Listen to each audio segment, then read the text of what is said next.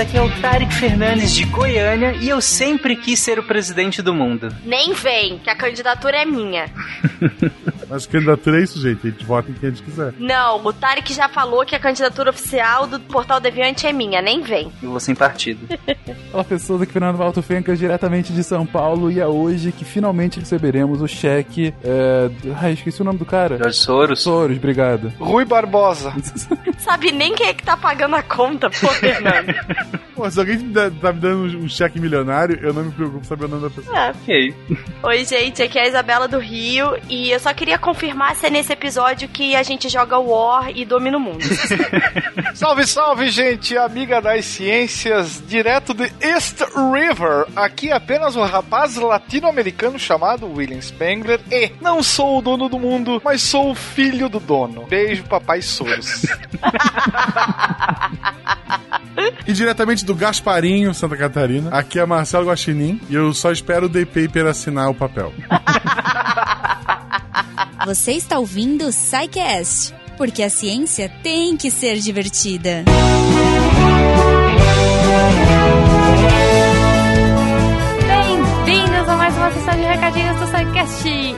sou Jujuba e sim, estou aqui com vocês mais um dia no começo do episódio. Yay! Espero que vocês gostem de ouvir minha voz, porque eu tô aqui no começo graças à linda da Cambly. Se você quiser ter aulas com profissionais numa plataforma que te deixa ter a liberdade de onde você quer ver, se é no iOS, se é no Android, se é no computador, cara, a hora que você quiser, sobre o assunto que você quiser, no nível que você quiser, tá aí a Cambly para te ajudar, certo? Então, se você não lembra ou se você está chegando hoje não conhece ainda, Cambly é uma plataforma muito bacana de aula de inglês online que conecta professores e alunos. Se você quiser ganhar uma aula grátis, você pode entrar lá usando o nosso código SciCast no site do Cambly, que é C-A-M-B-L-Y.com. e hoje, pra gente continuar com a nossa saga de SciCasters fazem aulas e levam os temas do episódio pro Cambly, nós trouxemos o Fenquinha. Sim, ele não tá aqui comigo, saudades Fenquinhas, S2 pra você, mas ele tá tendo uma aulinha muito bacana e trocando ideias sobre a ONU. Vamos lá, vamos ouvir o Fenquinhas. Bem-vindo! Mentira, a Goma já falou disso. Na verdade, eu fui aqui requisitado a conversar com algum professor da Cambly para testar a plataforma, né? Fazendo o que a gente tá fazendo toda semana, de mostrar para vocês como é fácil, como é interessante falar com os professores que estão lá na Cambly para conversar. E aí eu conversei durante 15 minutos com a professora Natasha, uma canadense que mora na Nicarágua, e a gente falou sobre uma penca de coisa, tanto que a gente tava falando de tanta coisa diferente e de repente falou, ih, tem que falar das Nações Unidas, né? Que é o tema do episódio. Só que aí a gente falou um pouquinho até das Nações Unidas e ficou mais ou menos assim, ó. What is it? Their like motto or what their what would you call it? Like it is for peace, world peace, right? That's what they're trying they're trying to accomplish. Um, their main goal. Yeah, their main goal is. Do you feel like that will ever happen? Wow, that's an excellent question. excellent question. So the world peace is aiming to the moon. Yeah. Uh, we are not going to achieve it because it's uh, an unobtainable uh, uh goal. It's elusive. But but if you want to go this direction, uh, this is the motto. This Right. is uh, the, the mission that w- we must accomplish. And uh, in the same way, if we do compare uh, the the late 20th century to other centuries before, we are living in an era that uh, is the most peaceful era of mankind. You know. Bom, a professora ela pergunta se eu achava que a paz mundial era algo realmente possível, né? E eu começo falando, sim, que é uma excelente pergunta, mas que na verdade a gente tem que encarar a paz global como, na verdade, uma. algo a se desejar, um objetivo maior, algo que não é possível atingir, mas para onde a gente tem que mirar, porque ao mirar para lá a gente consegue reduzir a violência como um todo. E aí eu complemento falando que se a gente comparar a a segunda metade do século XX com outros séculos, outras eras anteriores da humanidade, essa é esse é o momento histórico com o menor número de guerras, de violência, de mortes como um todo. Depois eu até complemento, não tá aqui no áudio, mas eu complemento falando que, é, na verdade, não é só por conta das Nações Unidas, tem outros tantos motivos, mas que ainda assim as Nações Unidas têm sim o seu papel e é isso que a gente vai apresentar hoje, justamente no episódio. Para falar um pouquinho mais sobre a plataforma, gente, eu realmente nunca tinha, apesar de sempre estar tá falando aqui da Cambly, eu nunca tinha de fato experimentado isso de falar 15 minutinhos aqui que era o, o pré-acordado. Gente, eu fiquei impressionado com quanto dá para conversar em 15 minutos. A gente falou de muita coisa, muita coisa mesmo. A gente ficou falando um pouco sobre a cidade natal dela no início, depois eu falando sobre a minha vida aqui em São Paulo, a gente comparando as experiências, eu falando uma viagem que eu fiz ao Canadá, depois a gente entrou na, nas Nações Unidas e ficou falando um tempão sobre isso. Ou seja, dá para você explorar muito disso. No caso, eu não fiquei tanto me atentando a aprendizado mesmo, eu quis ir mais de uma conversa, uma conversa normal, conversando com alguém, enfim, que você acabou de,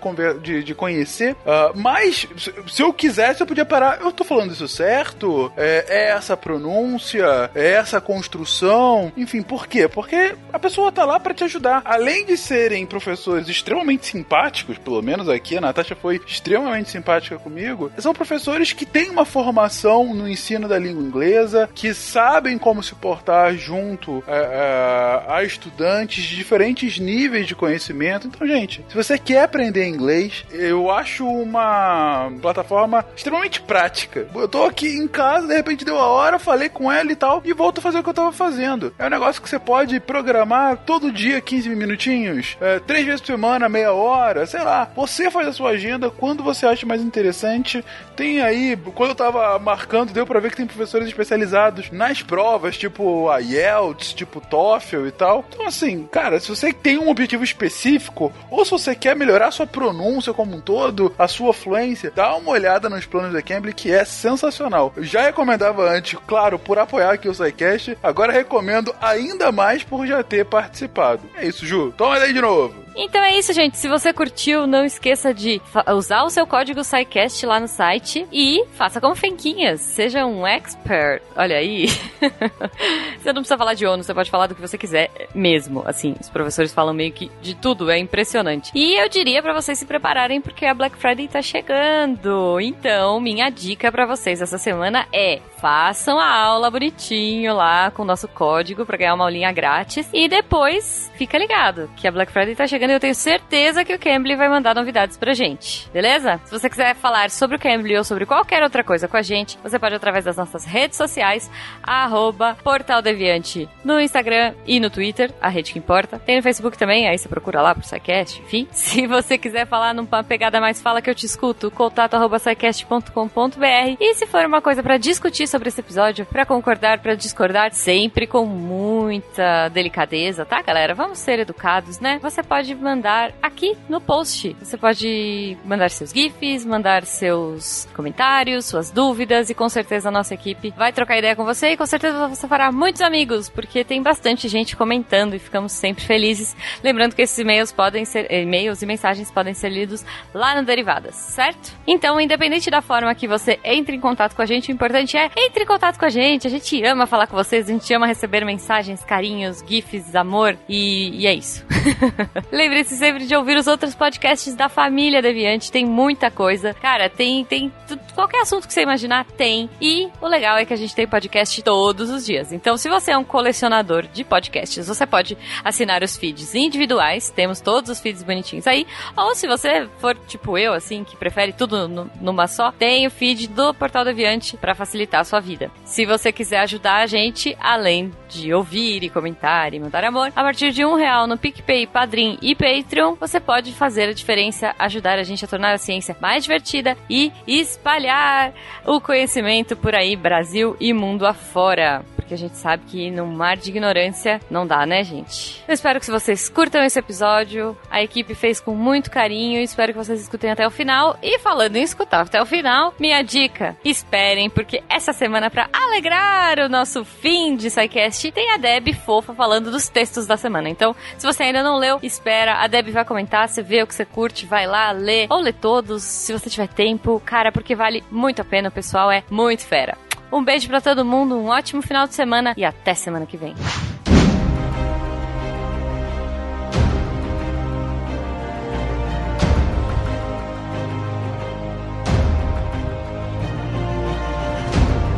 Num contrafactual recente, no início do episódio, nós precisávamos estabelecer uma força maior que de cima para baixo tomaria uma, decisão, né, que todos os países deveriam seguir. E a partir dessa decisão é que nós conseguiríamos o tema do episódio lá, né, lá no contrafactual. Então o Marcel, Marcel Vitorino, se eu não me engano, ele falou que a ONU tomou essa decisão enquanto presidente do mundo. Claro, numa brincadeira que nós fizemos lá. Mas Fencas, se sentindo pessoalmente ultrajado por esta sandice me obrigou a rostear este episódio somente para me explicar o que que é a ONU. A ONU é tudo o que o Fernando não foi nessa decisão. Tirânica.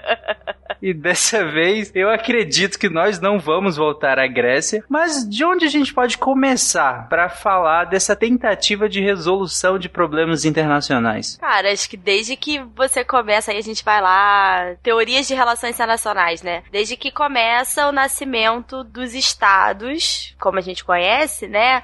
É, e por estados aqui é o que a maior parte das pessoas chama de países, construção de fronteira, reconhecimento de governo, e isso aí vai até, putz, vai voltar muitos e muitos anos, é, porque aí as relações internacionais, na verdade, nascem quando você tem esses estados formados que vão entrar em conflito, eventualmente, e aí precisa-se de caminhos para isso. Mas a ONU mesmo, a gente consegue pensar ali do final do século XIX, começa a se contornar é, as estruturas do que um dia vai se tornar ONU. Nós podemos falar de uma época em que o WhatsApp do momento era o telégrafo. E aí, como bem mencionado, lá no finalzinho do século XIX, nós poderíamos mencionar as chamadas convenções ou conferências realizadas em Haia. Pretensamente buscariam algo sobre a paz. Então nós vamos ter uma em 1899 e vamos ter outra em 1907, sendo que dessa de 1907 nós vamos ter um representante brasileiro que vai acabar se tornando conhecido, chamado Rui Barbosa. Ainda um pouco antes dessas convenções é pela paz, que de fato aconteceram e em geral eram promovidas próximas ou ainda sob a sombra de alguma guerra local mais sangrenta, né? Como disse a Isabela, a, a questão da cooperação internacional, ela existe primeiro, claro, quando você tem países, né? É claro que antes de existirem países, estados, nação, como a gente conhece hoje, sempre teve algum tipo de discussão em algum fórum político internacional, ah, seja ele a partir, sei lá, de um, algum tipo de concílio do Vaticano, em que representantes de alguns países também estariam presentes, uh, seja para resolver alguma questão regional em que um país chamava os demais para uma festa, para alguma convenção, para algum tipo de, de, de ocasião em que questões de,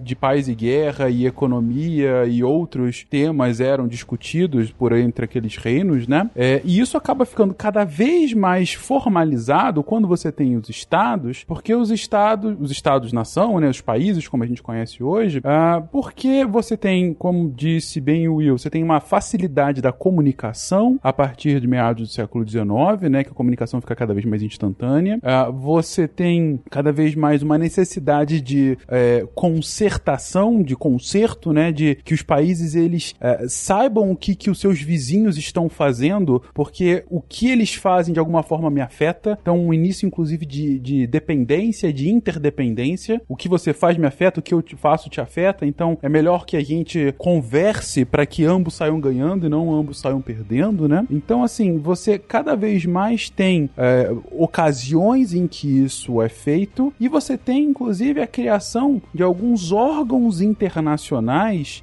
para temas específicos. Então, você vai ter um órgão internacional para falar sobre comunicações, você vai ter um órgão internacional para falar sobre, sei lá, meteorologia, para falar sobre vários aspectos bem técnicos que é, seria melhor os países cooperarem do que não cooperarem, né? E isso acaba sendo uma, uma um preâmbulo, uma, digamos assim, a, os antepassados de qualquer tipo de organização internacional que viria a ser a ONU futuramente. Também ali, meados do século XIX, você tem sim a constituição dos primeiros instrumentos jurídicos, vamos chamar assim, de caráter internacional, inclusive de direito humanitário e de regulamentação de conflitos armados, como por exemplo a criação da Cruz Vermelha lá em 1863, se eu bem me lembro, que depois vai ser inclusive é, reconhecida pela Convenção de Genebra um ano depois. Você começa a ter preocupações maiores. A Rússia também entra nesse nesse métier com a Declaração de São Petersburgo, preocupado com os novos os novos tipos de,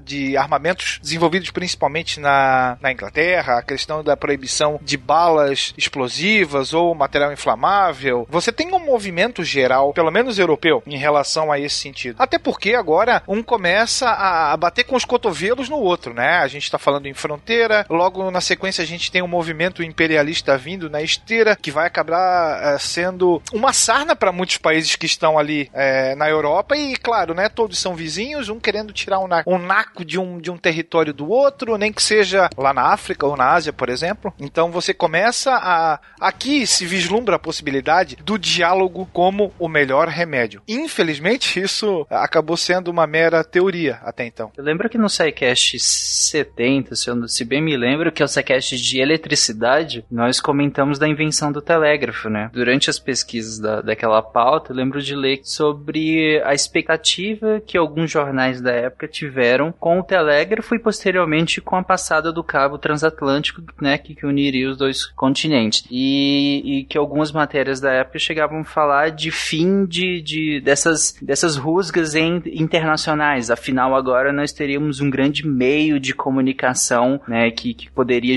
comunicar dois grandes continentes tão distantes tão rapidamente com o uso do, do telégrafo, né? Agora que as pessoas podem conversar, não tem mais motivo para elas brigarem. Foi basicamente, né? É, não conhecia a internet. É, as questões internacionais até havia um problema de telefone sem fio, né? Demorava muito para a informação chegar, chegava de certa forma distorcida. Mas assim, o, o que realmente causa os conflitos internacionais, as grandes causas, é na minoria das vezes são questões de problemas de comunicação, né? O Fernando falou, é sempre uma vontade de tirar proveito, de alcançar territórios, ainda mais aí nesse século XIX. Existiam grandes alianças europeias, né? De tratados de, de não ataque, de proteção mútua, que talvez a gente possa até começar a rastrear um pouquinho desse movimento ONU, né? Daí, dessa época, que os países se uniam para se proteger mutuamente, uma, uma ideia de segurança, um, um protótipo de ideia de segurança coletiva. Mas assim, nada, na verdade, resolve todas as questões de conflito internacional. São países diferentes, com culturas diferentes, que enxergam o mundo e seus objetivos de forma diferente. Sempre vão haver conflitos para isso, né? Então. E por falar nessas alianças, qual foi o papel da Primeira Guerra Mundial nessa questão da ONU? Qual foi o ponto de ruptura aí? A Primeira Guerra Mundial foi chamada a guerra para acabar com todas as guerras, né? A Grande Guerra, né? A Grande Guerra era uma guerra de uma escala e de uma sanguinolência inacreditável. Na época ela nem era chamada de Primeira Guerra. Verdade.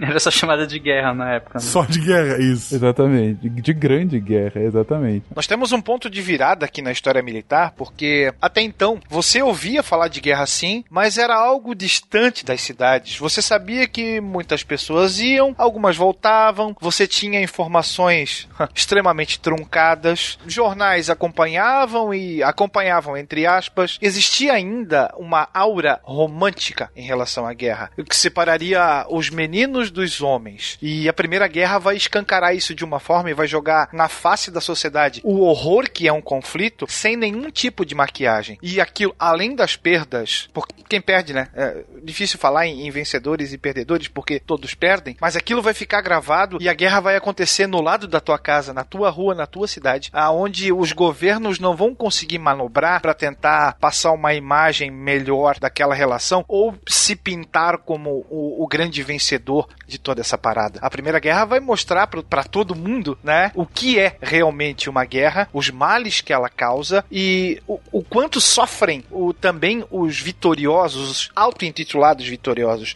de um conflito como esse. A gente vai estar tá falando de milhões de mortos, coisa que nenhuma sociedade tinha presenciado até então. E o ponto aqui, assim, que é essencial para a gente entender agora nessa primeira guerra e como vai ser também para todas as constituições de organizações internacionais no futuro, é que a sociedade internacional, os países, né, eles tentam fazer instituições para impedir que problemas do passado voltem a acontecer. Então, você tinha um problema. Qual era o problema? Nós acabamos de passar por uma sanguinolência nunca antes vista. Milhões de pessoas morreram. A gente teve uma guerra que ganhou uma escala global e uma profundidade visceral. O que a gente pode fazer para impedir que outra guerra nesses moldes, com essa proporção, venha acontecer? Então, os países, principalmente os vencedores, claro, se organizam para criar alguma instituição para impedir que uma nova, uma nova grande guerra viesse a acontecer. E como que eles fazem isso? Eles fazem isso tentando examinar qual foi o motivo da guerra. E eles acabam entendendo que o grande motivo da Primeira Guerra Mundial, você teve vários, mas assim, o maior foram as alianças secretas. A gente tem já um cast muito bom, é, que a gente fala justamente sobre as origens da Primeira Guerra, né? E, e não só um cast específico sobre isso, de formato RPG,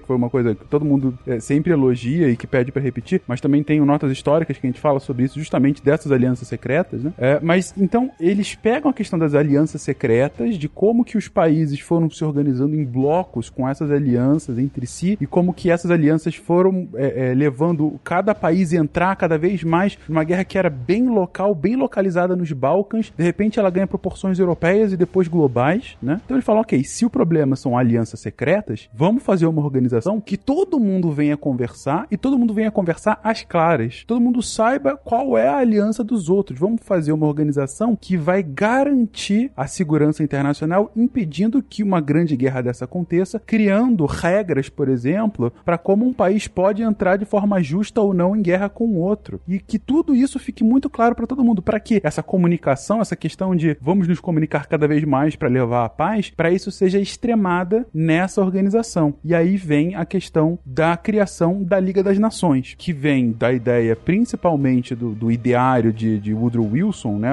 que era então o presidente americano no final da segunda da primeira guerra mundial, e ele vem tem lá ideias uh, vários tem lá um, alguns escritos dele, né, que hoje são sumarizados como os 14 pontos de Wilson, né, uh, e que ele comenta que para levar uma manutenção de paz duradoura, uma segurança internacional de fato, é necessário essa cooperação a nível global e é necessário de uma, organi uma organização que tenha um caráter que ele mesmo já denomina como supranacional, ou seja, uma organização que tem de alguma forma um poder acima de todas as outras, de todos os outros países, uma organização que pode controlar a ação de outros países, algo que não era visto, é como se fosse de fato um governo mundial. É, não era bem um governo mundial, mas algo nesse sentido. We who are here today, this ancient home of liberty and order. And I therefore formally declare Israel admitted to membership in the United Nations. Existem duas ironias históricas no, no fato do, do Wilson ser, na verdade, o idealizador dessa ideia toda. A primeira é que os Estados Unidos nunca entra na liga, né? Eles não, não ratificam. Os Estados Unidos tinham uma postura muito isolacionista nessa época. Então o Wilson é, derruba, é derrotado, né, na, no Congresso e eles não entram na liga. E o fato que, apesar da liga se basear nessa, nessas ideias que o Fernando falou, de conversas às claras e uma ideia supranacional e comunicação, ela nasce, porque ela, a, as bases dela vêm aí do acordo de, de Paris e Versalhes, né, do pós-Primeira Guerra, ela nasce, na verdade, de um acordo de pós-guerra que é muito humilhante aos países perdedores e é o que, uma das coisas que vai minar a Liga e vai levar à Segunda Guerra. Então é irônico que ela tenha nascido nesse contexto e, na verdade, é, as ideias do Wilson são, de certa forma, deturpadas pelo contexto histórico do momento e é o que vai levar tudo à ruína, né? Você ainda vive o nacionalismo à flor da pele, mesmo ao fim da guerra. E aí essa ideia supranacional, infelizmente, não vai colar. Tanto é que sim, os 14 pontos vão servir como base, mas o que vai ser apresentado através do chamado Tratado de Versalhes, o que eu chamo carinhosamente de Ditado de Versalhes, porque de tratado não teve nada, é uma versão reformulada desses 14 pontos. Reformulada por quem? Por aqueles que se diziam vencedores, especialmente a Grã-Bretanha e a França. Então, é extremamente contraditório, reforçando o que a Isabela comentou, que a Liga das Nações, ou a Sociedade das Nações, como queiram, seja apresentada ao mundo via Tratado de Versalhes. Algo que ficou marcado como um dos gatilhos para a Segunda Grande Guerra Mundial. A tradução disso que o Will falou para o que a, a Liga das Nações acaba sendo constituída é que a Liga ela tem várias características que inclusive são depois replicadas para a Organização das Nações Unidas, uh, que por mais que, como eu disse anteriormente, a ideia fosse que ela tivesse um caráter supranacional, ela acabou virando na verdade uma organização internacional, ou seja, ela reforça a característica que os países são soberanos e a Liga nada mais é do que uma instituição para coordenar a ação desses países soberanos. Então, por exemplo, um dos pontos principais dela é que qualquer tipo de decisão da Liga das Nações deveria ser por unanimidade. Ou seja, você tinha lá todos os membros, e se a Liga fosse falar algo do tipo, ah, vamos fazer algum tipo de pressão em um país porque ele está se engraçando para outro. Então, todos os países dentro daquela da Liga deveria é, é, concordar, ou no mínimo não discordar, né? Ou no mínimo não votar contra. Agora, você pode imaginar que se um do, que se eu tô falando assim, ah, vamos fazer uma ação de, sei lá, vamos fazer uma carta indignada porque a Itália, a Itália tá se engraçando pra Abissínia, pra, pra o que é hoje a Etiópia, né? Ela tá quase invadindo a Etiópia. Isso tá errado. Vamos fazer alguma, alguma carta falando que isso tá errado e que se ela não parar, todos os, os membros vão, vão contra a Itália de alguma forma. Agora, qual é o problema? E se a Itália for membro? Ela discorda e o negócio não passa. Então, a, ainda que você respeite a questão realmente de uma coordenação e da Liga não ser superior a nenhum país, a necessidade de um voto de unanimidade é, é algo que acaba paralisando qualquer tipo de ação um pouco mais efetiva, principalmente qualquer ação contrária ao interesse de algum dos membros da Liga das Nações. segundo ponto também de grande fraqueza foi o que Isabela comentou agora há pouco. Ainda que seja baseado no ideário do Woodrow Wilson, que era o presidente norte-americano, o Congresso norte-americano não aprova e os Estados Unidos, que já estavam se alinhando como uma futura grande potência mundial à época, não entram na Liga das Nações. Isso é uma perda muito grande. Se você não colocar uma grande potência nisso, você não tá, não tá contando realmente com quem mais importa. Um dos países que à época ainda não era a potência que já é hoje, mas um dos países que mais importavam naquele momento. Isso também enfraquece bastante. Se apresenta como grande potência, principalmente ao final do conflito, né? Já que existia toda uma retórica que pretensamente teria motivado a entrada do Tio Sam na Primeira Guerra de que seria fazer o, uh, do mundo um lugar mais seguro para a democracia. Mas o Congresso veta, como bem mencionado, e também não podemos esquecer que ainda existia a prática da doutrina Monroe aqui na, na América, né? Aquele papo de América para os americanos, né? Manter os europeus afastados. Então, aquilo lá é problema de europeu. Nós vamos continuar nos preocupando com o nosso quintal. É, e aí o, o Fernando destacou principalmente as coisas que não deram certo na Liga, né? Que levaram ela à falência. Que na verdade, a falência da Liga é só a Segunda Guerra Mundial, né? Então, bem light, bem leve. Não, tem falências intermediárias, mas a Segunda Guerra Mundial é a pá de cal. Isso que eu ia falar. Uh, a gente podia encaminhar pra, justamente para em que momento que. A, porque a ideia, é, como vocês falaram, é ótima, apesar de que o principal idealizador, digamos assim, da ideia já não entrou, então meio que, né, todo mundo olha assim e fala, nossa, muito legal, tanto que, que mesmo quem propôs não tá lá. Mas ela começa a declinar a partir de um certo momento, né? Quando? É, o que eu queria chamar a atenção, Tarek, desculpa te interromper, é que assim, Fernando focou exatamente no que faz a Liga ruir, mas existem conceitos aqui que vão ser carregados para a ONU e que são muito importantes. Então, por exemplo, a estrutura de uma ideia já nasce aqui uma ideia de assembleia geral, né, que se chamava só assembleia, a ideia de um conselho que lida com as questões de segurança, é principalmente a ideia de um secretariado permanente, essa é uma novidade muito forte na liga. O que, que significa? Você tem pessoas que não trabalham para nenhum desses países. São pessoas que trabalham trabalham para esta organização para o bom funcionamento deste concerto internacional. Então você cria aí até uma ideia de isonomia, né? Você, porque enquanto você, quando você está lidando só com diplomatas, fica muito óbvio que existem lados. Quando você tem um secretariado permanente, você cria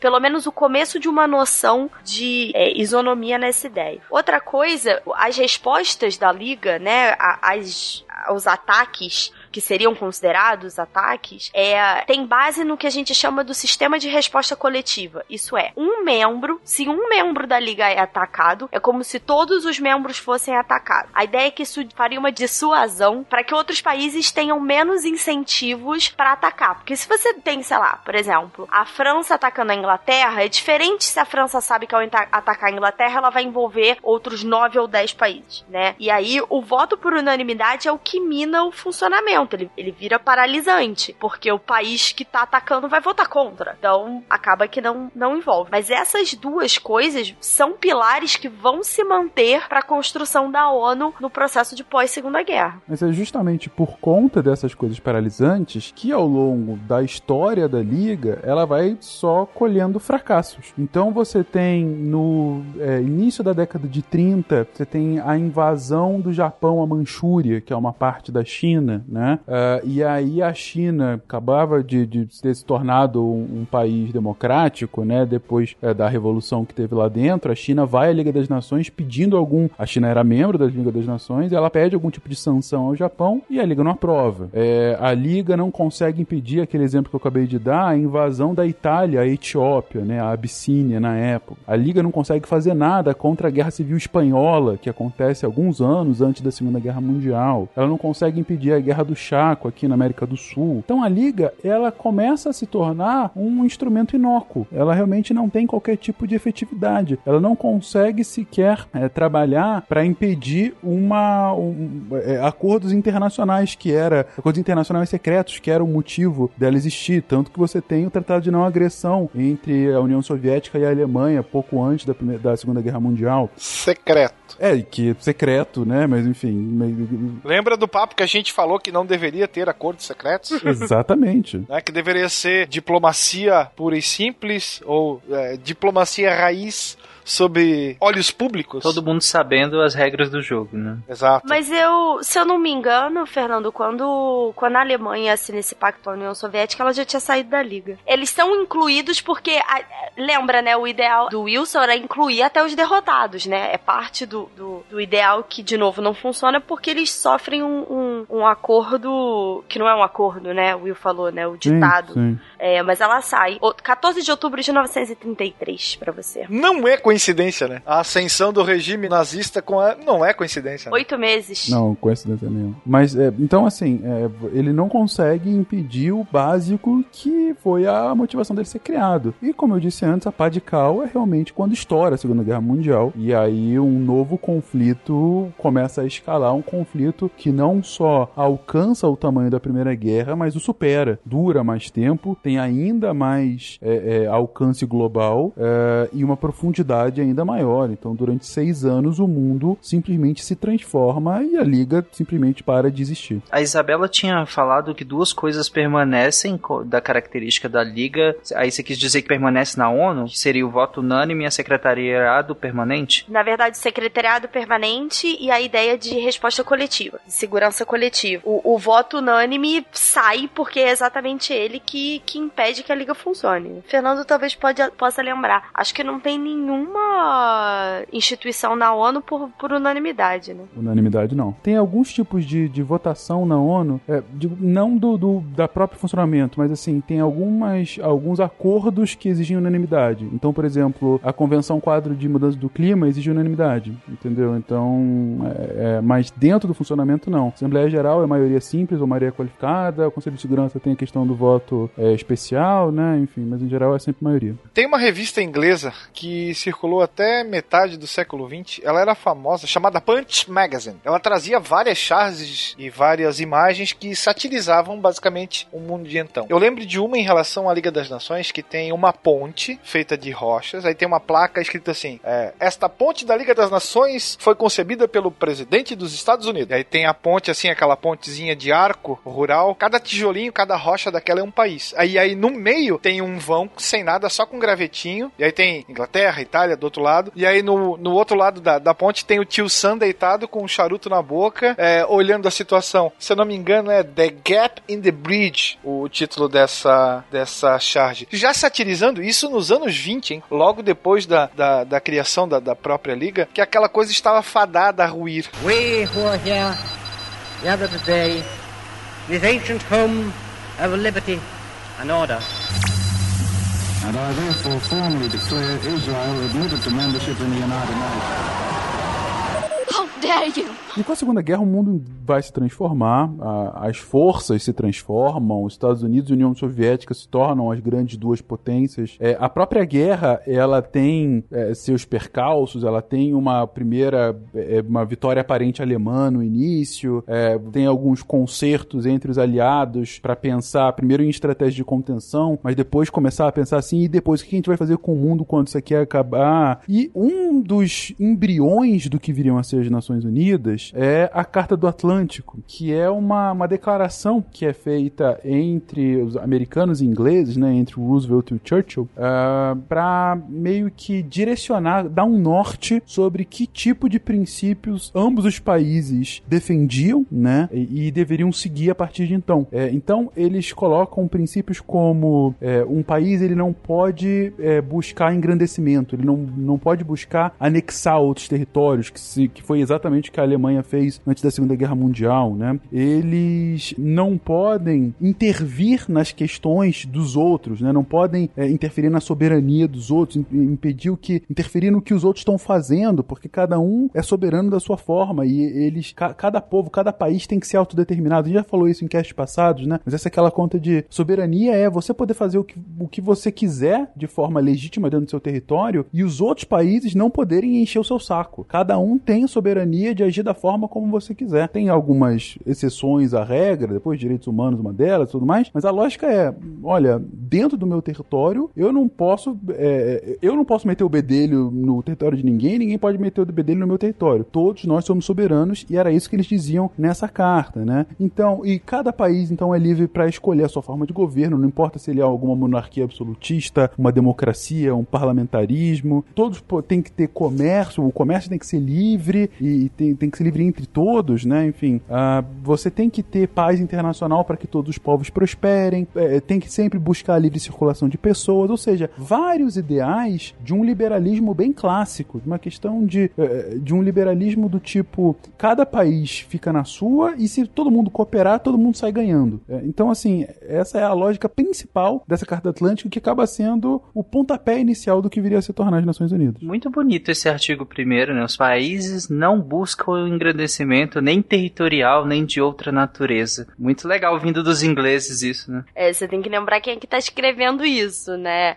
E aí é toda aquela discussão, colônia não tem direito, porque colônia, na verdade, é parte da Inglaterra ou de qualquer outro país que tá ali. E até existem historiadores que estudam que, na verdade, a Carta do Atlântico ela é tão vaga porque os Estados Unidos e, e a Inglaterra enxergavam é, esses princípios de formas diferentes, especialmente frente ao colonialismo. Até os Estados Unidos, né, que tinha uma influência nas Filipinas, tem, tem um pezinho aí nessa questão. Mas é, nessa época, até porque o movimento de descolonização é, vai, vai se fortalecendo conforme o final da Segunda Guerra vai chegando, né? Então nessa época ainda não existia muita movimentação nesse sentido. Ainda se centrava nesses dois países, você vê que a gente ainda não tá falando de União Soviética, que ainda não virou é, um dos aliados nessa época, mas já começa a se conversar como é que as potências que, que vencem né, a Segunda Guerra enxergam o mundo e gostariam que esse mundo se tornasse no pós-Segunda Guerra. Você vê a autodeterminação dos povos é uma novidade que não aparecia na Liga, por exemplo. Então já começa a ter características que vão dar pinceladas do que a gente vai ver na ONU mais pra frente. Não, mas uh, como que convive essas duas ideias de você ter uma carta, a carta do Atlântico, falando que você não, não deve buscar engrandecimento territorial e tem o sistema colonial ainda praticamente no auge? Porque na verdade tá consolidado, né? Eles não estão expandindo. Você vê que o foco é no engrandecimento. E não existe mais a expansão dos territórios, porque bem ou mal o mundo todo já foi mapeado nessa altura. Então, na verdade, você eles enxergam as colônias como uma parte do território inglês. É assim que ele é visto. E aí, como autodeterminação dos povos. Ah, mas aquele povo, aquele povo é inglês. Ou, ou, ou é um local sob a coroa britânica. Então é a forma como se deseja interpretar isso. Mas isso é uma narrativa, né? Uma narrativa cínica, mas é uma narrativa. É uma narrativa. Mas, Tarek, no final dos anos 60, vários países assinaram um acordo chamado Tratado de Não Proliferação de Armas Nucleares, que dizia o seguinte: a partir de agora, qualquer país não pode mais fazer armas nucleares. Não é só bem isso que dizia, mas enfim, a, a lógica é essa. A partir de agora, nenhum país pode mais construir armas nucleares. Aí um monte de países assinou esse tratado. Quais países? Aqueles países que tinham armas nucleares. Então, assim, esse tipo de tratado, assim como a Carta do Atlântico, são tratados conservadores conservadores, são tratados status quo, são tratados do tipo, o que tá agora tem que se manter. Então, quando a Inglaterra, o Reino Unido no caso, e os Estados Unidos assinam um acordo falando chega de expansionismo, porque, ok, no caso da Inglaterra, eu já tenho minhas colônias, eu não quero que elas sejam atacadas, eu não quero que haja mais nenhuma potência revisionista que tente levar o desequilíbrio do que tá aqui agora. Porque o que tá aqui agora, para mim, é legal. Eu tô bem aqui. Então, assim tá ótimo. E tem um segundo ponto também, que a Isabela já comentou. Tem que lembrar que, de um ponto de vista de países, de Estado-nação, colônias não são países. Então, em geral,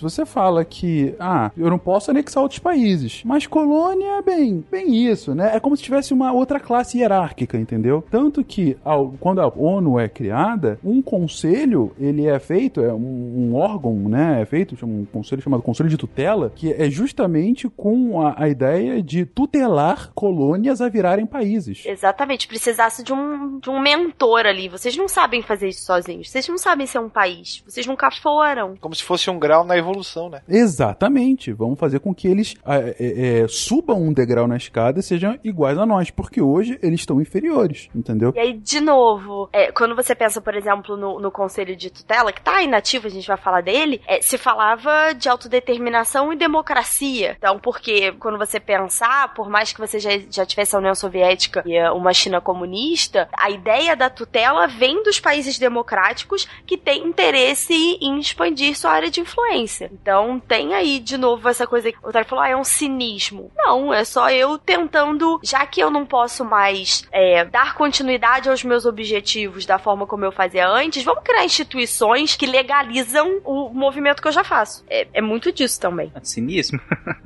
é legalizar, é legalizar, é justificar. Não é nem legalizar, né? Porque essa não é a palavra. Se torna justificar tanto que, se eu não me engano, a guerra do Iraque pelos Estados Unidos, os Estados Unidos tentaram passar isso pela ONU. E quando não conseguiram, eles tentaram legitimar, a palavra é essa, eles tentaram legitimar aquele movimento. Fizeram mesmo sem, sem ter aprovação. Mas eles levaram até o órgão para que ele fosse legitimado. Então existe aí também uma, uma, uma necessidade de não sacudir o sistema, de não causar grandes tumultos, para que você também não abra precedentes para se um outro país quiser fazer a mesma coisa. Exatamente. Isso parece um pouco com, com o argumento de país em desenvolvimento, é, pelo menos usado, né, pra, em relação a assinar acordos do clima, em relação às grandes potências, né, como se chegou a um ponto de degradação, que é, aliás, a degradação levou as potências a chegar ao ponto em que elas estão e agora elas impõem um certo limite às potências em desenvolvimento. Eu estou reproduzindo o argumento, não concordando com o argumento, reproduzindo. Não, mas essa é uma crítica recorrente é que se fazem não só clima. O clima talvez seja o mais conhecido agora, o mais latente, mas esse tipo de discussão existe desde os anos 70. Quando foi a conferência de Estocolmo, de 72, que foi a primeira grande conferência de meio ambiente do mundo, a pauta era poluição. Como a poluição está é, agredindo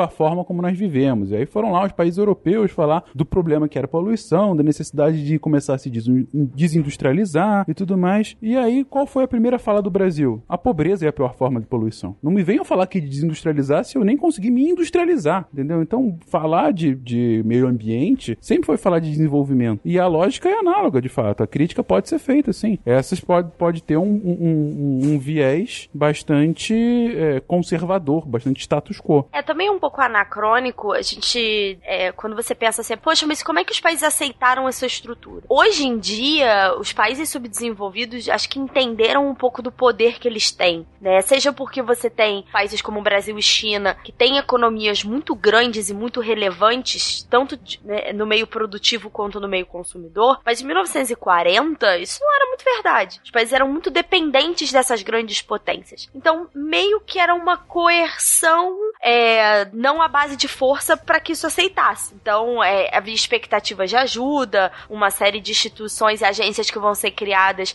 que, de certa forma, ajudam no desenvolvimento, questões é, humanitárias que né, é, acabam, de certa forma, favorecendo os países subdesenvolvidos, mas é meio anacrônico você parar falar assim: ah, poxa, é, por que, que nunca questionaram esse modelo antes? Porque não dava. Em 1945 não dava para questionar esse modelo. Até porque você atravessou toda a década de 30 com efeitos bravíssimos da crise de 29 ainda. E ela vai irradiar por todos os cantos do planeta, inclusive no Brasil. Então, como é que você vai dizer não? Você não tem poder de barganha e muito menos qualquer vírgula a ser colocada diante desse contexto histórico. E quando eles começam a se recuperar da crise de 29, a destruição da Segunda Guerra, a necessidade de reconstruir é muito grande. Então existe de novo uma dependência e aí é o momento que os Estados Unidos se tornam uma potência muito maior, que eles saem praticamente ilesos, né? Eles não são campo de batalha.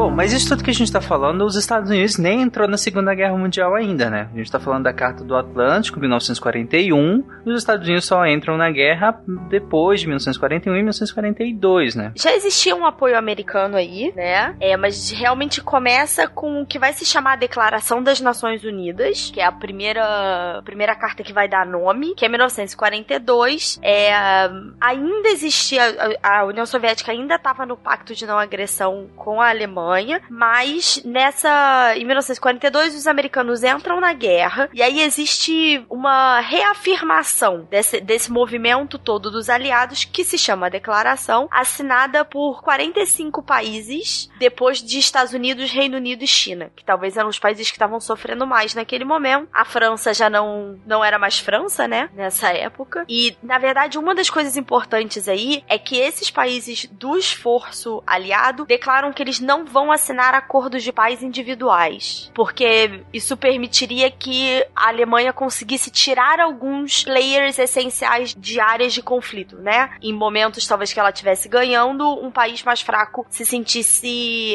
é, coagido a assinar um acordo de paz. Então aí você começa a ter a ideia mesmo de uma aliança de, dessa formação, o reforço dos valores da Carta do Atlântico, e você começa a formar essa aliança. Basicamente, são esses países que assinam a Declaração das Nações Unidas que vão assinar a Carta de São Francisco em 45, que vai dar origem à ONU realmente. Aqui é que se começa a falar em aliados. Exatamente. E aí você vê um movimento. Existem diversos livros para quem gosta, depois eu posso deixar nomes no post do episódio. Existem uma série de livros que mostra que mesmo nos piores momentos da guerra, que parecia que os aliados não seriam capazes de ganhar do eixo, os líderes americano, britânico e aí posteriormente o Stalin pela União Soviética fazem uma série de conferências de pré-paz, vamos dizer assim, em que eles discutem a guerra, mas eles também discutem o que eles esperam de, do mundo pós-guerra. O que, que eles querem construir no mundo pós-guerra, como é que eles vão fazer os acordos. É, isso tudo acaba sendo discutido durante a guerra. Então você vê, você tem a conferência de Teherã no final de 43, Dumbarton Oaks em 44 e Alta fevereiro de 45, que já tá, a guerra já tá muito encaminhada,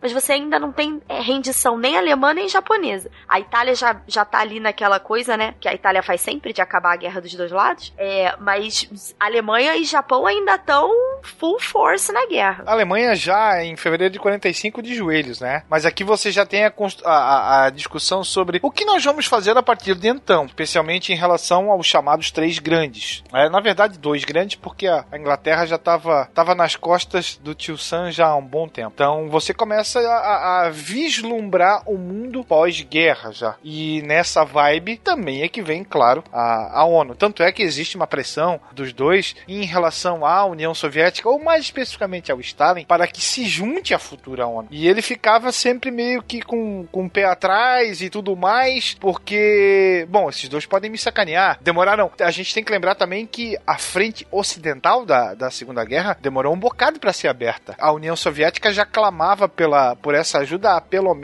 dois anos. E quando o, o rolo compressor russo começou a rugir, aí é que se resolveu realmente abrir uma frente e se pensar na Operação Overlord e tudo aquilo que veio depois. É, o Stalin só oficialmente concorda com a ideia das Nações Unidas em alta, né, em 45. É, mas o, o Will falou assim, ah, são dois porque aí você tá falando muito de Estados Unidos e União Soviética, e aí você tem duas figuras que são muito importantes para manter, principalmente uma, né, que é o Churchill. O velho bulldog inglês, né? Tanto que existe, eu tenho um livro sobre essas conferências que se fala que é o bulldog, o urso e eu não lembro mais o animal que eles chamam o, o Roosevelt. A águia. Mas é que era isso, eram, eram, eram conversas muito grandiosas, porque o Churchill não tinha mais nada a colocar na guerra, né? A Inglaterra sofreu muito, mas ele foi uma figura que manteve a Inglaterra nos acordos o tempo inteiro e pressionou muito. Opa, lutaremos na praia se for preciso, né? É,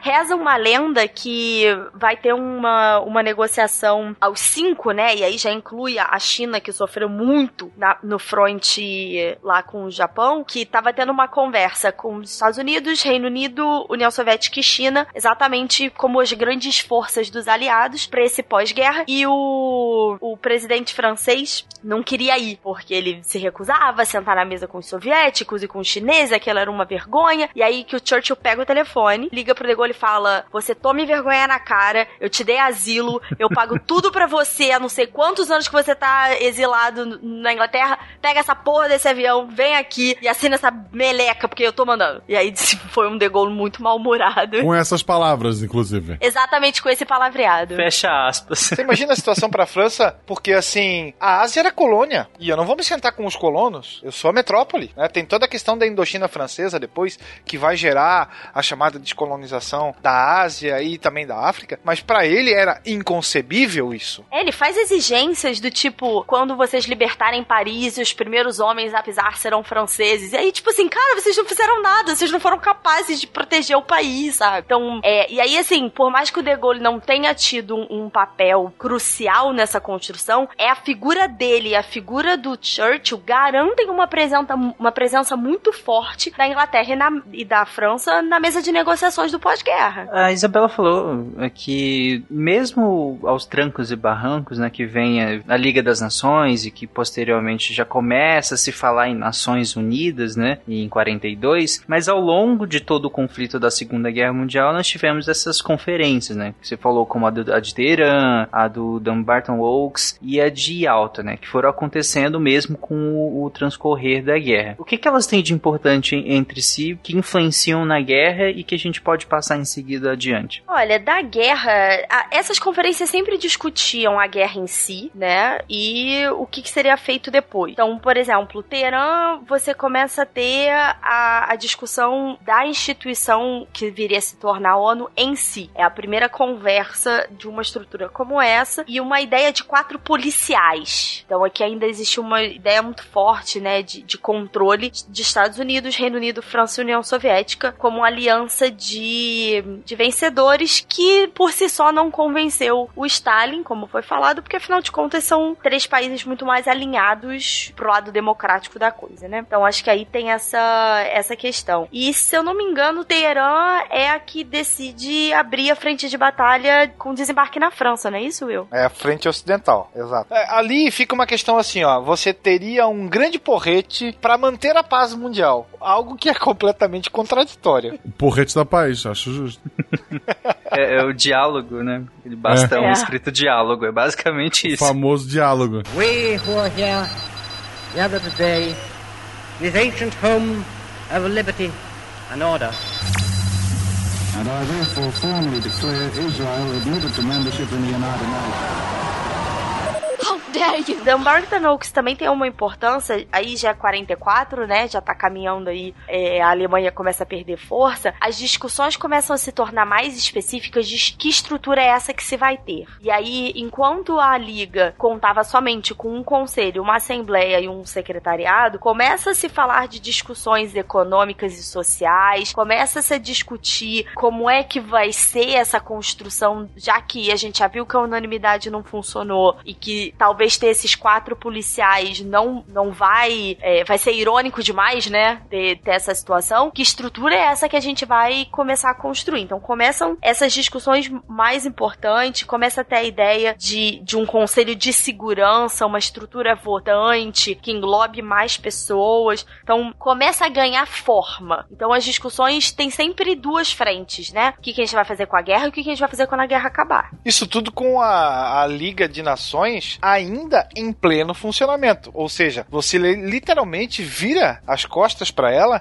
e passa a decidir e vislumbrar uma outra situação. Lê no, no papel, né? Ela existia ainda, ela não foi extinta nessa época, mas assim, né? Ela vai ser extinta em 46 só. Aqui a gente tá falando de meados do- dos anos 40, né? 43, 44 e 45. Ela tá na sua plena vigência, pelo menos no papel. Na prática, ela era um manequim. E, e aí você perguntou qual é a importância de cada uma. E Alta tem uma decisão, duas, dois movimentos muito importantes para o que vai se tornar a ONU, tá? A primeira delas é os aliados finalmente conseguem fazer com que o Stalin concorde em participar de uma estrutura supranacional. É, essa é um. Supranacional não! Internacional, né? Lembrando sempre que a ONU não é uma organização supranacional. Aquela definição que a gente já falou. Supranacional acima dos estados, internacional regida pelo e para os estados. E ele só concorda porque nasce o que a maior parte das pessoas conhece como poder de veto, que não é bem esse o nome oficial da coisa, que é o voto especial. É a ideia de que os cinco grandes que venceram a Segunda Guerra, Estados Unidos, Reino Unido, França, União Soviética e que, né, que depois o voto é herdado pela Rússia, e China, terão direito a um voto especial capaz de opor a decisões em questões de segurança nessa nova instituição. É conhecido como poder de veto porque, da forma como o Conselho de Segurança foi construído, se um desses cinco países votar contra, se eles se abstiverem, tudo bem.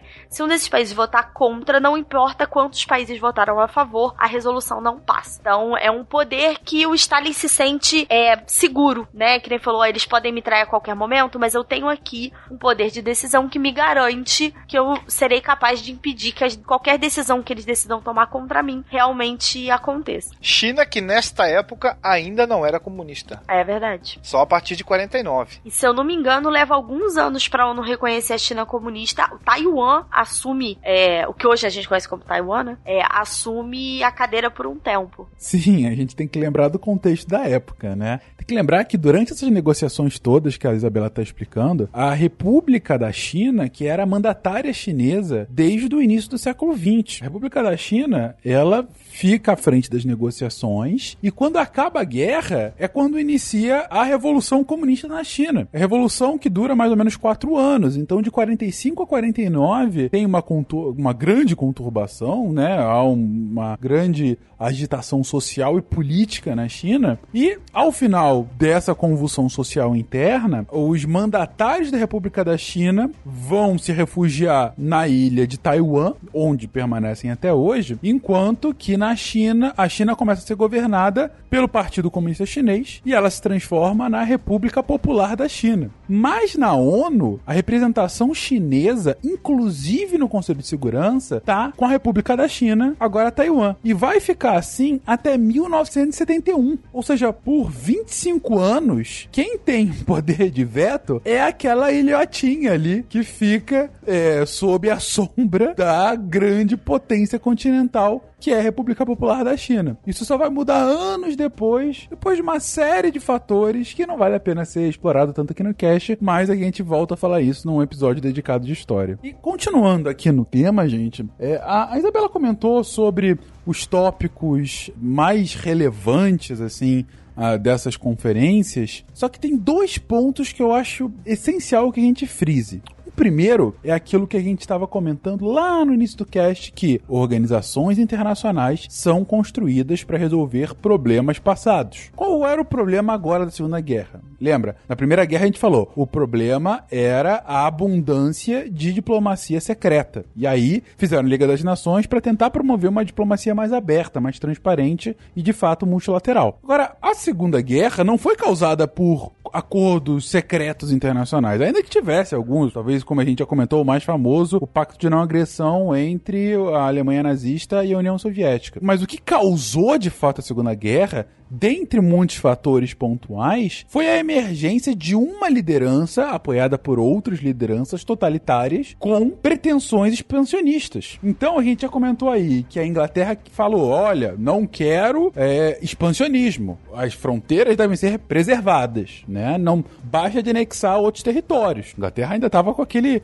com, com um histórico de uma anexação, é, é, anexação contínua da Alemanha durante o pré-Primeira Guerra, né? Uh, e nada sendo feito, nada sendo feito. Então ela ainda tinha é, é aquela, aquele pesadelo, né? De deixar um monstro crescer e esse monstro ficar atacando as suas cidades com, com caças e bombardeiros, né? Então, esse era um primeiro problema. E o segundo problema é não só o expansionismo em si, mas um grande revisionismo, um revisionismo do ponto de vista vamos aqui mudar a balança de poder da Europa e do mundo nesse momento. Então, o segundo grande ponto da de, de todas essas organizações é criar uma instituição para preservar o status quo. Também a gente já falou disso aqui. As instituições internacionais, elas são conservadoras, na sua grande maioria. Elas estão querendo, não um conservador e progressista como a gente vê hoje, não. Conservador de quero conservar o status quo internacional no dia em que ela foi criada. Ora, quem é que funda a ONU e quem é que tem o poder de veto, esse voto especial? São as potências que venceram a Segunda Guerra. Essas potências, elas não vão dar um veto para Alemanha, para Itália, para o Japão. Não, são as potências que venceram e falar, eu que eu venci, eu estou dando as cartas do jogo e eu quero criar organizações internacionais, eu quero criar uma estrutura internacional não só que impeça um, agora uma terceira guerra mundial, já que a segunda não foi evitada, mas que também mantenha de certa forma essa hegemonia, que mantenha esse status quo. E como que eu vou fazer isso? Eu vou fazer isso criando no conselho mais importante dessa organização, o Conselho de Segurança, a gente vai falar disso mais com mais detalhe daqui a pouco, mas nesse conselho mais importante, eu crio o que muita gente chama de fusível. Como assim fusível? O voto especial funciona como, como um fusível porque ele ao mesmo tempo cria uma hierarquia entre os países que têm o voto e aqueles que não têm, e ele faz com que os países que importam, ou seja, aqueles que têm o voto, necessariamente não possam discordar de uma situação. Ou seja, ele mantém uma forma de que as potências que dão as regras, que, que criam as regras do jogo no plano internacional, elas sempre tenham que, no mínimo, não discordar entre si. Por isso que a gente fala que a ONU não é supranacional. Porque se uma grande potência que tem veto discorda da ONU, algo não vai para frente. Aquela pauta não vai para frente. E mesmo que uma pauta vá para frente, também vou falar disso daqui a pouquinho, não há poder de enforcement. Ou seja, a ONU não tem mecanismos uh, reais para forçar um país a seguir aquele seu mando, aquela sua resolução, aquilo que ela diz que é certo ou que é errado. Tem algumas formas intermediárias, como sanções, como algum tipo de constrangimento internacional? Tem. Mas não tem o hard power. E aí a gente já fala de um dos grandes mitos da ONU que a gente vai falar lá na frente. A ONU não tem exército. Ela não consegue fazer, obrigar um país a nada. Se você quiser discordar de todas as resoluções das, das Nações Unidas, mas você não tem o poder de enforcement, de realmente. Cara, se você desrespeita a lei aqui dentro do país e fala, as leis não se aplicam mais a mim. E aí, eu vou aqui estacionar em lugar proibido, vou dar um tapa na cara de quem tá passando na sociedade, literal, um tapa na cara da sociedade, ou eu vou, sei lá, xingar o juiz de ladrão na cara dele. O que acontece comigo? Eu sou preso. Isso é enforcement. O Estado ele é maior do que o cidadão e aí ele faz cumprir aquela lei. Você não tem essa entidade maior do que os estados. Por isso a gente diz que a ONU não tem poder de enforcement. We who are here gathered today, this ancient home of liberty and order. And I therefore formally declare Israel admitted to membership in the United Nations. How dare you?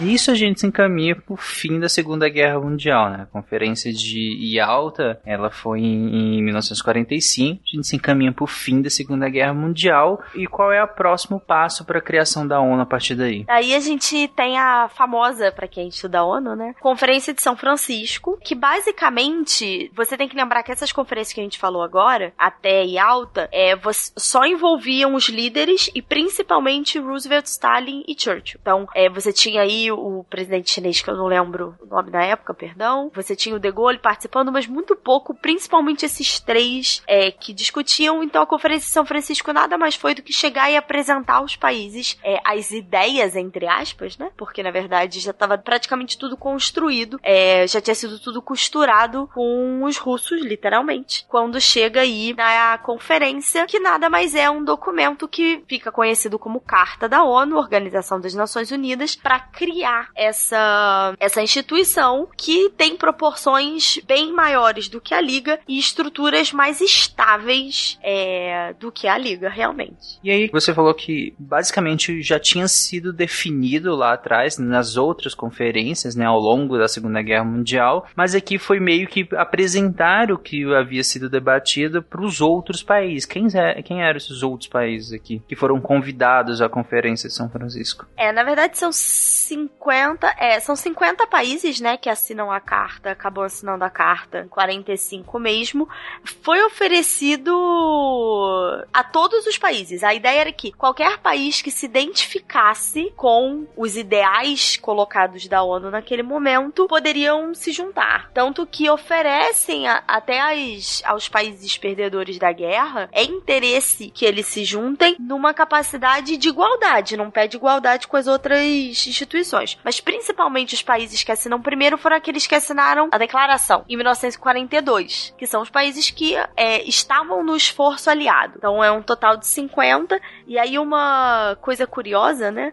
A China foi, foi oferecida à China o direito de ser a primeira a assinar a carta por ter sido a primeira vítima do eixo, a primeira a sofrer um ataque de guerra, vamos dizer assim. Então tem essa. Esse, a ONU é cheia dos simbolismos, né? Então é cheia dos. Ah, mas por que, por exemplo, ah, por que, que o Brasil é o primeiro a falar? Pô, porque ele foi o primeiro a falar na segunda conferência e ficou isso. É tipo, é cheia dos, dos simbólicos nessa, nessa questão. É, e também há os maldosos que dizem que essa tradição, entre aspas, do Brasil começar sempre a abrir os, as falas do, da Assembleia Geral é o famoso cala-boca, por a gente não ter ganho um assento permanente, muito menos um voto especial no Conselho de Segurança que foi bastante pleiteado, até porque o Brasil apoiou quase que desde o início os aliados durante a guerra, somos uma potência regional, etc. Para as pessoas que talvez não entendam muito de, de, política internacional, existe uma diferença entre assinar o acordo e ratificar o acordo, né? Então essa carta foi assinada em 1945 e precisava que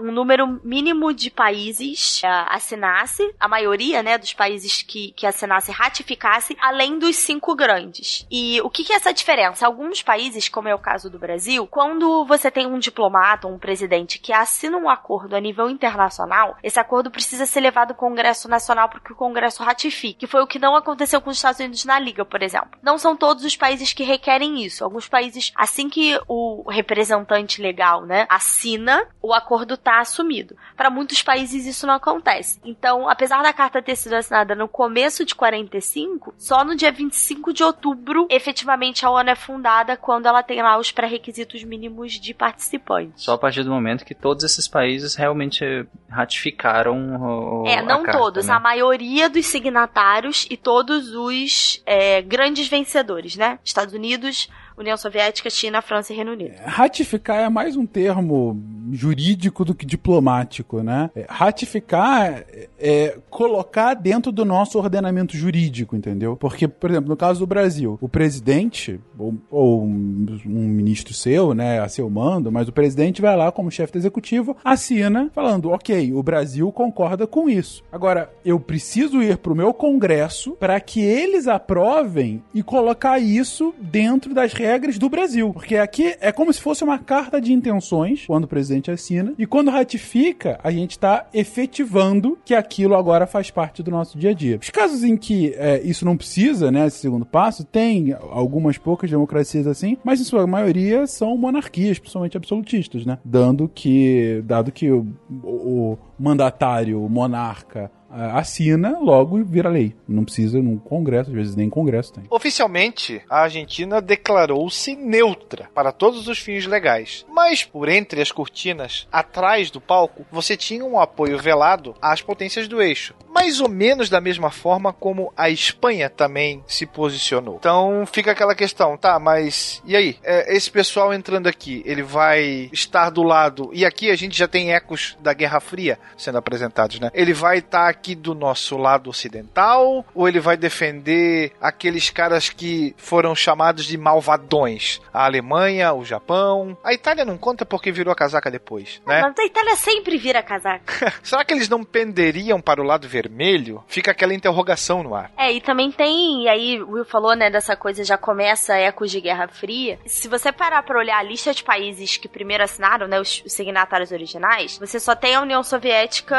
comunista, né? E aí, claramente, é uma organização pendendo para fins democráticos. E aí, um dos movimentos do Stalin foi tentar fazer com que todas as repúblicas soviéticas tivessem voto, que sei lá, deviam ser uns 15 na época. E aí, obviamente, existia uma resistência muito grande ah, dos outros países, dos outros países, dos, dos outros grandes, né, que se chamam. E aí o Stalin aceitou que a Bielorrússia e a Ucrânia fossem incluídos como membros originais, mas eles tinham status limitados. Então, eles tinham direito a voto, por exemplo, quando na Assembleia, que você precisava de maioria simples, mas em outros a União Soviética respondia por eles. Então, é uma situação aí muito, muito curiosa e que meio que foi uma coisa cedida para que o Stalin se juntasse à organização naquele momento. A Argentina, que inclusive foi destino de muitos oficiais nazistas, né?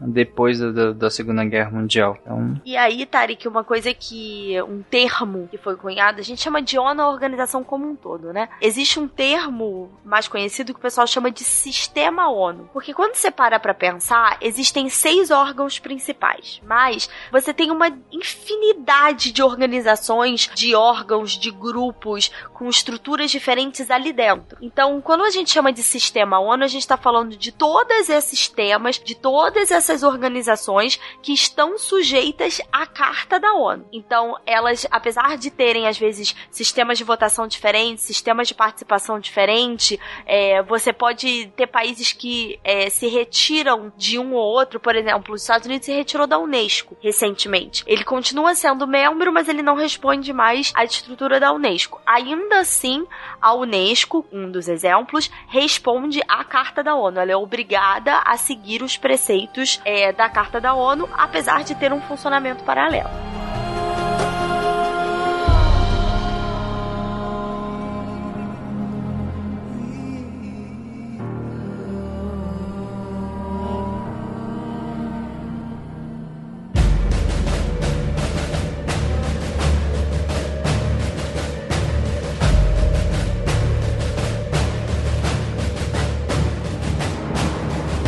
Inclusive, agora que nós fizemos toda essa parte histórica, todo esse background, né? Montando tudo que precedeu a ONU de fato, agora a gente vai entrar na ONU de fato, né? Como que se divide, como você já, inclusive, já falou, né? Que a ONU não é uma coisa só, é, você tem um sistema ONU, né? Que todo mundo tá, está submetido, mas que são muitas é, organizações ali dentro do que a gente pode chamar de ONU, né? Isso. É, a gente tem o que a gente chama de órgãos principais, né? Que é a Assembleia Geral, Conselho de Segurança, o Conselho Econômico Social, conhecido como ECOSOC, Conselho de Tela, a Corte Internacional de Justiça e o Secretariado. E aí existem outros órgãos famosos, por exemplo, nessa crise humanitária que a gente está vendo dos refugiados, muita gente ouviu falar do Acnur, que é o Alto Comissariado da ONU para Refugiados. É, ele tá, se eu não me engano, abaixo do secretariado, acho que ele responde diretamente ao secretariado. O Fernando falou mais cedo do painel para mudanças climáticas. Eles estão dentro do ECOSOC, algumas coisas de mudança climática já responde direto também ao secretariado. Então, você tem vira uma grande centopeia, sabe? Vai criando assim perninhas para todos os lados. Vamos falar sobre os principais e aí começando pela Assembleia Geral, mas antes disso, eu queria dar um aparato geral sobre a ONU. O que que a gente tem de membro, o que que a gente tem de de, de, de geral nela? Atualmente são 193 membros, com a sede em Nova York. São seis idiomas oficiais: inglês, francês, chinês, russo, árabe e espanhol, que na verdade são os quatro idiomas que se falam pelas, pelos países de voto especial: inglês, francês, chinês e russo, com a inclusão do árabe e do espanhol pela quantidade de pessoas no mundo que falam esses dois idiomas. O presidente tem que saber os seis? Só, pra, só uma informação aleatória. Vou te corrigir, não é o presidente da ONU, ele é secretário-geral a gente já falou isso no Contrafactual de Presidente do Mundo. É, as pessoas falam assim: ah, ele é presidente do mundo. Não, ele é uma grande rainha da Inglaterra. É isso que ele é. Ele é uma figura importante, ele é uma figura com uma certa força política, porque ele é capaz de ajudar a, a passar algumas agendas. Ele é uma imagem, né? Ele passa a imagem da instituição como um todo, mas ele mesmo não faz nada. Ele é só uma figura bonita, uma carinha bonita lá. Então ele não tem poder de nada. Por que, que tem esses seis idiomas oficiais? Então ele precisa falar os seis? Não, mas tudo que é documento oficial da ONU sai nos seis idiomas. Além dos documentos, também todas as conferências oficiais, elas acabam tendo que ser traduzidas para os seis idiomas.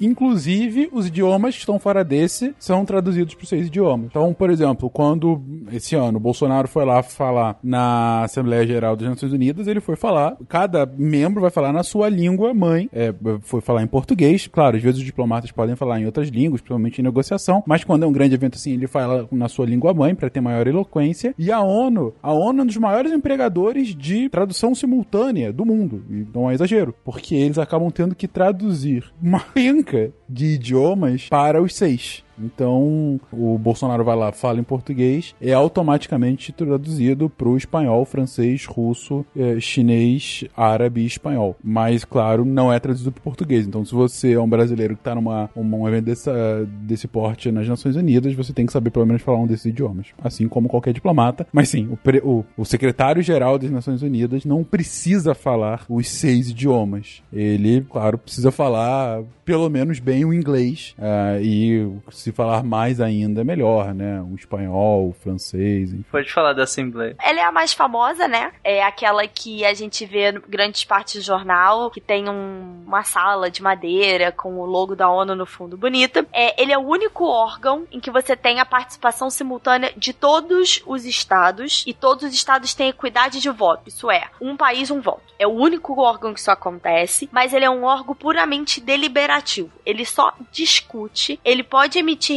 resoluções, mas elas são puramente recomendativas. Os países não têm a obrigação de assumi-las, né? E a decisão é por maioria sim. E aí eu falei, né, que o, o, Brasil historicamente abre as reuniões anuais que acontecem todo setembro e que, na verdade, vem como uma homenagem ao Oswaldo Aranha, que presidiu a primeira Assembleia Geral da ONU em 1947. Então, não tem uma regra escrita. Talvez se o país continuar fazendo muita besteira, eles mudem isso, mas... E aí, outra curiosidade, existem cadeiras, obviamente, para todos os países, né? E como é que você decide a ordem dos países? Que país sente, senta lá? Ordem alfabética. Mais ou menos, mais ou menos, Guaxa. Porque se, se fosse a ordem alfabética, os países com A sempre sentariam na primeira fila e os países com Z sempre sentariam na última fila. Então, quando da abertura da Assembleia Geral, eles sorteiam um, um nome de um país. Esse país assume a cadeira 1 e aí eles organizam todos os outros países em ordem alfabética. É justo. E uma outra curiosidade é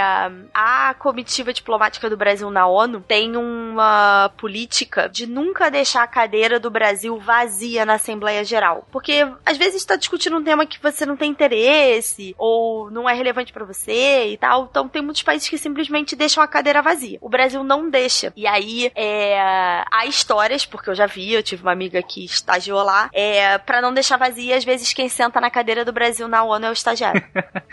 Acho justo. Eu tenho uma amiga que tem um vídeo dela na Assembleia da ONU. Eu falo, amiga, como assim? Ela ah, não pode deixar vazio. Pra, pra virar mais Brasil, só se fosse um boneco de posto. Ou um pato inflável. Ah, mas até aí eu também já fui representação do Brasil em conferência internacional. Uma das práticas que antigamente o governo brasileiro adotava nas conferências do clima, né? Essas conferências dentro do, da Convenção Quadro das Mudanças Climáticas. As conferências sempre tem no final do ano, que sai no jornal e tal. É, uma das práticas é que uh, empresas e ONGs que iam para lá, eles podiam ir credenciado como parte da delegação brasileira. O que facilitava para entrar em várias salas, em algumas reuniões mais fechadas e tal. A maioria dos países não faz isso. Ela, quando você consegue credenciamento, você vai como. É quase como se fosse um convidado, né? Mas é um, é um, é um membro não estatal. Você tem certas restrições. O Brasil não. Você ia como parte da delegação. É óbvio que você não chegava lá e falava pelo Brasil. Você só podia entrar em algumas coisas e tal, porque você fazia parte da delegação. Só que, como você faz parte da delegação e como a Isabela comentou, tem algumas discussões que o Brasil não tem tanto interesse. Ou tem tanta discussão paralela acontecendo que o Brasil ele é representado por um grupo maior. Por exemplo, o Brasil faz parte do G77. É um grupo de interesse lá de 130 e poucos países, que são países em desenvolvimento e subdesenvolvidos. E aí tem algumas discussões que o G77 acaba representando e o Brasil fala, depois eu falo com o representante aí, sei lá, a Argentina tá lá representando e, e aí eu falo depois com a Argentina qual foi, porque a gente tem interesses alinhados e tal. Então, nessa discussão tava acontecendo uma discussão em uma conferência que eu tava lá na África do Sul, e aí o Brasil tava ausente. E aí eu e uma colega entramos na sala, só que não tinha representação brasileira. Então, a gente foi o primeiro representante brasileiro a entrar. O que aconteceu? A gente ganhou a plaquinha. Naquele momento, a gente poderia levantar e falar pelo Brasil, mesmo sem ser diplomata. Obviamente não fizemos isso, porque obviamente seríamos expulsos e eu realmente não queria ficar de mãos abanando na África do Sul. É, então, nós ficamos quietos, mas enfim, eu posso dizer que eu já fui um representante numa discussão climática do Brasil. Esse episódio do Oswaldo Aranha tem umas partes bem interessantes, porque afinal de contas foi. É, ele presidiu a Assembleia Geral na qual nós tivemos a, a partilha da Palestina. Isso lá em novembro de 47, e ele acaba se tornando quase que um herói para os judeus. Já para os árabes ele não foi muito bem quisto. é, ele sempre teve o sonho de se tornar presidente do Brasil. Ele conseguiu ser ministro, ele conseguiu ser chanceler, conseguiu ser embaixador, mas presidente não, mas era amicíssimo do então presidente do Brasil, Getúlio Dornelles Vargas. E ele vai acompanhar o Vargas nessa sua escalada ao poder, e desde o início dos anos 30 ele vai ter um alinhamento muito grande com os Estados Unidos. Então ele vai ficar fascinado, principalmente pela forma como a democracia americana era realizada por lá. E essa história da. Até depois ele vai ser nomeado como embaixador nos Estados Unidos. Mas assim, no final de 46 ele foi convidado para um seminário nos Estados Unidos e ele ficou de trazer para o ministro das Relações Exteriores brasileiros um, um relatório entre as relações Brasil e Estados Unidos. Quando ele ainda estava lá, o embaixador brasileiro lá morre morre de infarto e ele acaba assumindo, meio que, entre aspas, na sorte, essa vaga. E logo na sequência, ele seria eleito para ser o presidente da, da dessa segunda Assembleia Geral da ONU, na qual nós vamos ter a, a partilha da Palestina. Tanto é que ele tem. Ele virou, inclusive, nome de rua lá em Israel. Lá em Israel? Ah, legal. E eu achando que ele tinha virado só nome de prato aqui. Tem, tem o filé Oswaldo Aranha, né? É uma delícia, inclusive. É, Will, você como historiador, sabe, por favor, dizer por que, que o prato se chamou Oswaldo Aranha? Ele gostava de comer daquele Eu jeito? nem sabia que existia um prato chamado Oswaldo Aranha. Que isso, filé Oswaldo Aranha. Jamais ouvi falar isso. Cara, super É clássico, com é uma alho, delícia. Sim, é? batata frita, o filé ao ponto com alho e farofa e arroz. É um Isso clássico. aí é o clássico PF, pô. Não, Não, é filé é um Oswaldo PF Aranha. Oswaldo Aranha. É Brasil. Ah, o Will é craque nesse tipo de coisa, mas essa eu sei. O, esse, essa receita, ela realmente vem do próprio Oswaldo Aranha, do próprio diplomata, é, que vivia no Rio naquela época, né? Enfim, lá nos anos 30, 40, o Rio ainda era a capital da República, e ele ia a vários bairros e pedia justamente essa receita. Pedia um filé, um filé com muito alho, acompanhado de farofa, em geral farofa com ovo, né? Com aquelas pelotas de ovo, e com batatas. O Tarek falou é, fritas, mas na verdade as tradicionais são batatas portuguesas. E aí com outros acompanhamentos e tal, principalmente arroz, mas enfim, é, esse é o prato principal. E ele pedia tanto que é, ele ia muito, principalmente num restaurante que fica ali em Laranjeira, chamado Lamas, muito bom, existe até hoje. E ele ia muito, pedia isso lá, pedia também em outros bairros, e aí os restaurantes começaram a adotar. É o filé a Oswaldo Aranha, que existe até hoje. Principalmente no Rio, é muito conhecida a receita. Acabou indo pro Brasil todo, aparentemente não pra Gaspar. We who are here gathered today, this ancient home of liberty and order. And I therefore formally declare Israel admitted to membership in the United Nations. How dare you? Mas enfim, Isabela, você tinha falado que na Assembleia Geral era cada país um voto, mas que ela só tinha uma função deliberativa, isso é, debater temas, né? E a conclusão desses temas, em que, em que pé ficam os países em relação a isso? Como assim eu posso aceitar ou não enquanto, eu, enquanto país? Aqui eles podem impor sanções? Não. É, as decisões da Assembleia Geral, na verdade, são recomendativas, né? Como eu falei. Então, simplesmente a ONU diz, ah, nós recomendamos, sei lá, que vocês tratem bem os refugiados. Cara, se eu quero deixar um navio 30 dias à deriva na minha costa, eu posso, né? Então, bem ou mal, tem essa, essa questão. É, o único órgão que é capaz de impor alguma coisa dentro da ONU é o Conselho de Segurança, tá? O Conselho de Segurança tem um capítulo dedicado a ele na Carta da ONU, que é o capítulo 5, que fala de- que a principal responsabilidade do, do Conselho de Segurança é a manutenção da paz e da segurança internacionais. Então,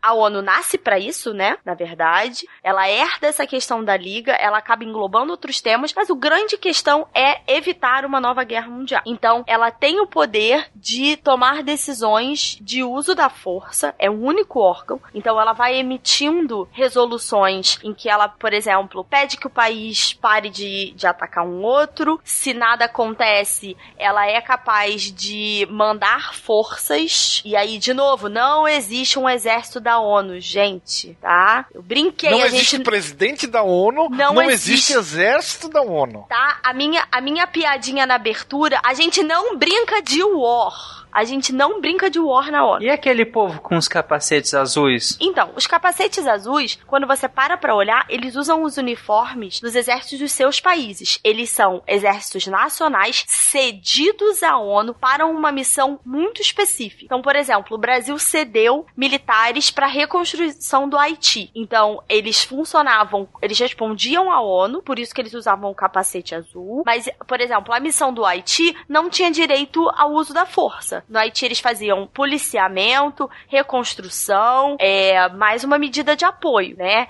Então, por exemplo, você tem uma série de, de coisas aí no meio, é, a questão dos Balcãs, né? Você tem um pouco de, de ONU nessa questão, muitas questões de refugiados. Eles têm mandatos muito específicos. Então, o exército só pode, que aí não é exército da ONU, né? São forças sob a bandeira da ONU para executar exatamente o que tá no, no, no mandato do Conselho de Segurança. É uso da força, é prender os responsáveis, é muito específico, com tempo limitado e são exércitos nacionais, na verdade. Tanto que uma coisa curiosa é que ah, a maior parte dos os países que mais cedem exército para a ONU é Índia e Paquistão, por exemplo, porque eles acabam, eles recebem muito pouco nos exércitos nacionais e aí compensa para para irem para missões da ONU. Então você vê muito pouco, muito pouco exército de Estados Unidos, essas grandes potências raramente acabam enviando tropas pelos capacetes azuis, né? Você tem algum treinamento específico, alguma coisa específica ou não? É tudo a cargo do país de origem? Não, existem treinamentos. É, por exemplo, aqui no Brasil existia uma, uma instituição que treinava oficiais para irem pro Haiti. É, existe uma preparação, mas não é nada muito centralizado. Fica muito a cargo dos países realmente. Eu atuei em algumas unidades do exército que acabaram é, servindo a ONU em forças de paz distintas em Angola Angola e no Haiti. E você tem uma preparação anterior, sim, com o pessoal que vai, é, seguindo uma cartilha publicada pelas Nações Unidas. O que você pode, o que você não pode fazer, qual a sua função lá, é, qual o seu objetivo, quanto tempo você vai ficar, para que a coisa fique bem clara. Porque, assim, é, apesar de você estar sob a égide da ONU, a responsabilidade é ainda do país que cede as tropas. Né? Aí tem toda a questão ali, crimes militares e tudo mais, né? É, e aí uma coisa que talvez seja importante, né, as pessoas entenderem, a, a,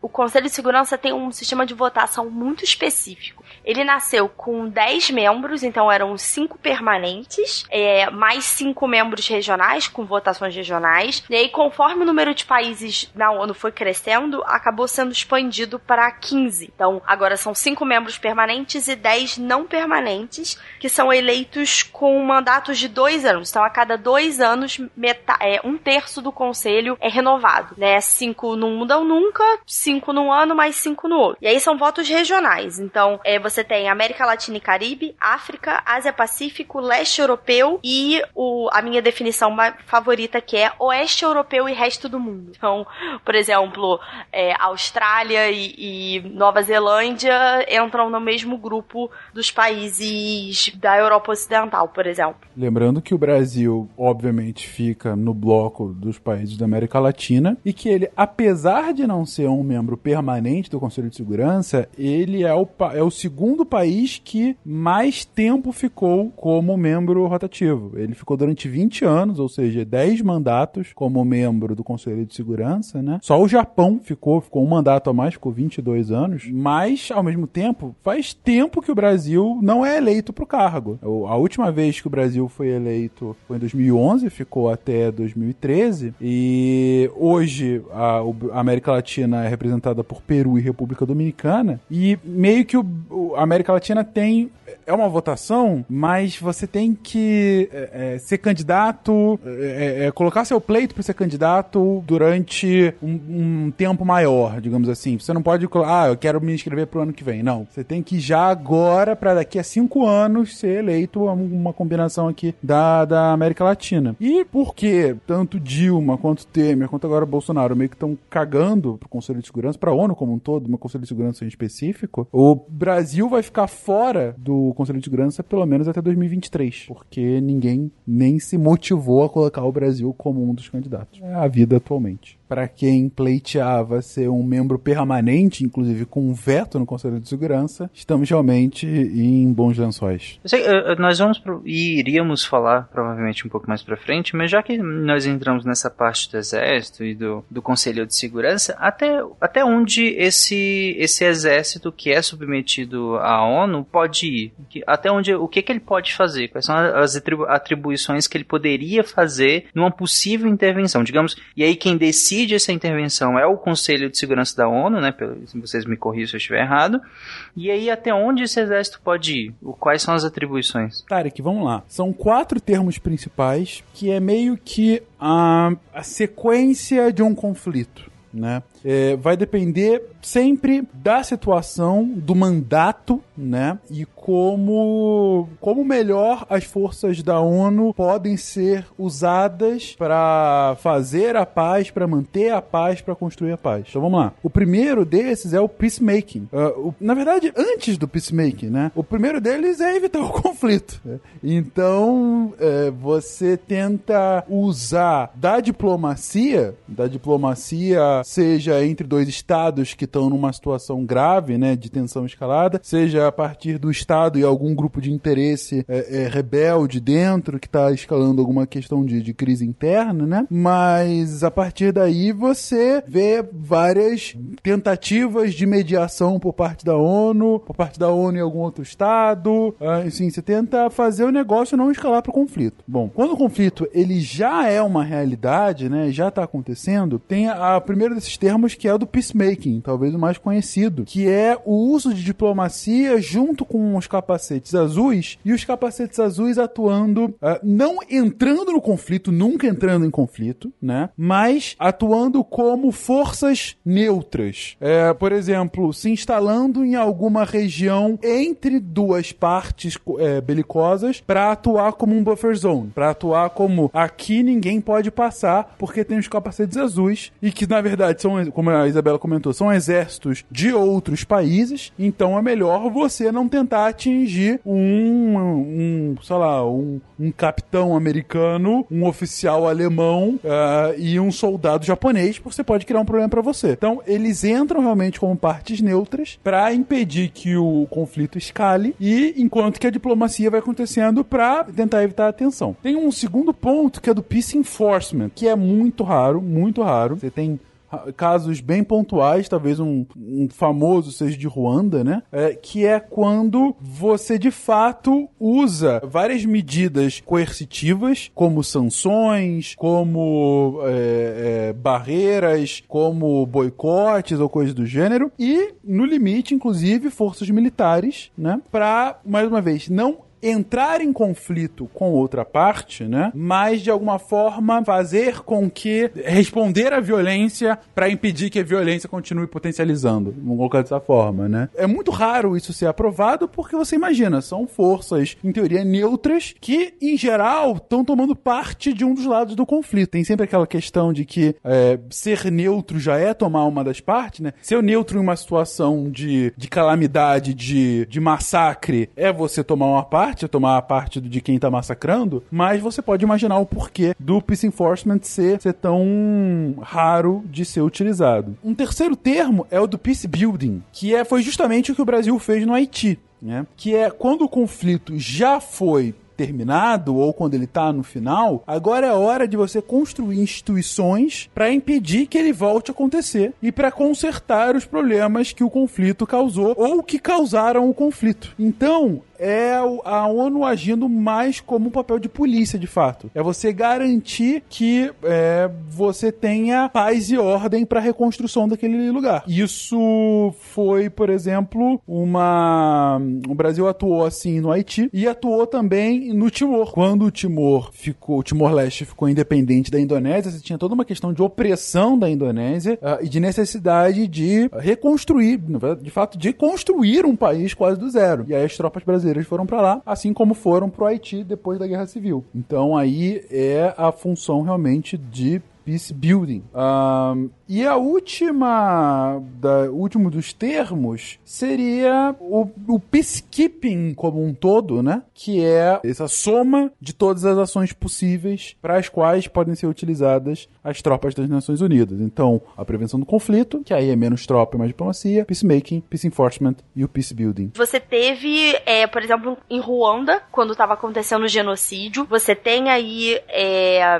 um, uma movimentação, na verdade, Ruanda, a ONU demora demora muito a agir. É um dos problemas. Ela leva tanto tempo para agir, para mandar forças e para passar as resoluções que quando acontece, você já o genocídio já foi. O estrago já estava feito. É, o estrago já estava feito. É tanto que existe um livro muito famoso que o título é Gostaríamos de informá-los que amanhã nós e nossas famílias seremos mortos. Era uma galera que estava sitiada e que eles enviaram uma carta, eu não lembro se foi para um jornalista ou se foi diretamente para a ONU, em que eles escreveram essa carta de madrugada porque eles sabiam que de manhã foi uma briga entre Tutsis e Hutus, se eu não me engano. Tutsis e Hutus, isso. Herança direta da, da, da colonização africana. Da colonização, da, da, divisão dos territórios, né, que foi super da mal partilha, feita. Isso. Tem um outro livro interessante sobre esse mesmo conflito chamado Uma Temporada de Facões. São os dois livros que eu indico quando a gente estuda, estuda é, história contemporânea em relação à África. É um negócio extremamente chocante, um negócio extremamente atual. Isso foi em 1994, enquanto o Brasil Brasil comemorava o Tetra. Nós tínhamos uma matança desenfreada, aonde, onde em três meses nós tivemos quase um milhão de mortos. Isso é um número extremamente, extremamente grave. Tem um especial também do, do SciCast, né? Tem, Que- tem, famoso. tem também, é. Tem um notas históricas, né? Isso. É, na, no caso da Iugoslávia, por exemplo, se eu não me engano, o exército da ONU foi para tentar controlar a violência e foi um fracasso total. Se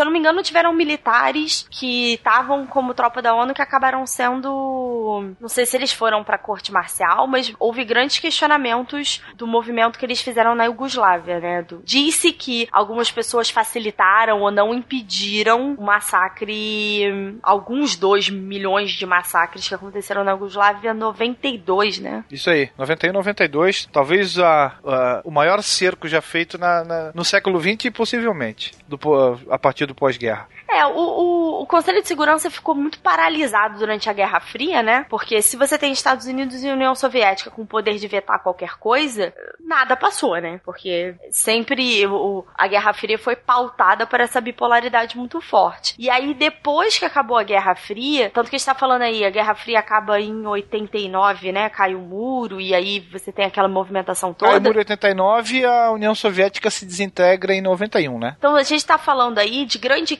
críticas à Iugoslávia e Ruanda. A ONU ainda estava aprendendo a funcionar. Na verdade, o Conselho de Segurança ainda estava aprendendo a funcionar sem a bipolaridade, né? 92 e 94 ainda não se entendia muito bem esses instrumentos, porque eles exi- existiam na carta desde 45 e nunca tinham sido usados. Essa é uma questão. A outra é, você, é a ONU foi construída, o Fernando falou isso no começo. É, as construções internacionais são feitas para evitar que os erros do passado se repitam. Elas não são feitas para prever o que, que vai acontecer e evitar. Quando você acaba, na verdade, é, durante a Guerra Fria já começa questões de disputas intra-estados. Então você não tem mais guerra entre dois países. Você tem guerra dentro do país. E a ONU não sabia lidar com isso. Ela estava preparada para lidar com o governo. Ela estava preparada para impor sanções pro, pro presidente. Mas quando você tem dois grupos internos se matando, cara, eles não vão responder à ONU. Então, essa estrutura aí é uma estrutura antiga. É, existem discussões de reforma da ONU, mas ninguém quer ceder poder nenhum. Então, nada vai pra frente. E aí você vê questões, de novo, de massacres em que a ONU demorou muito tempo pra agir. Ainda sobre Ruanda, tem. O filme deveria ser obrigatório, é extremamente chocante, chamado Hotel Ruanda, que é baseado nos eventos que lá aconteceram, onde um, um gerente de hotel local, um hotel belga, se não me engano, acaba é, buscando. acaba recebendo a- as vítimas e as pretensas vítimas desse massacre, e ele, ele banca literalmente o diplomata entre para tentar salvar essas pessoas com o exército que vinha, os, com, com as disputas tribais, né? As disputas entre as duas etnias. É um filme extremamente chocante, mas muito interessante. Vale a pena ver. Quem faz o, o Paul Russo Sabagina, que é o, a pessoa que intermedia todo esse negócio, é o Don Shadow, um ator bem famoso, que até faz parte, se não me engano, dos filmes da Marvel também. Sim, é um ótimo filme mesmo. Eu acho que a gente já chegou até a indicar esse filme né, em outros sidecasts. Não lembro exatamente quais, mas já comentamos eles. Ele é muito bom. Ah, é, Ruanda é um assunto que realmente me fascina. Acho que porque o ser humano ali mostra uma face muito. Ou a sua verdadeira face. É, exatamente. Eu acho que é por isso que Ruanda é tão fascinante.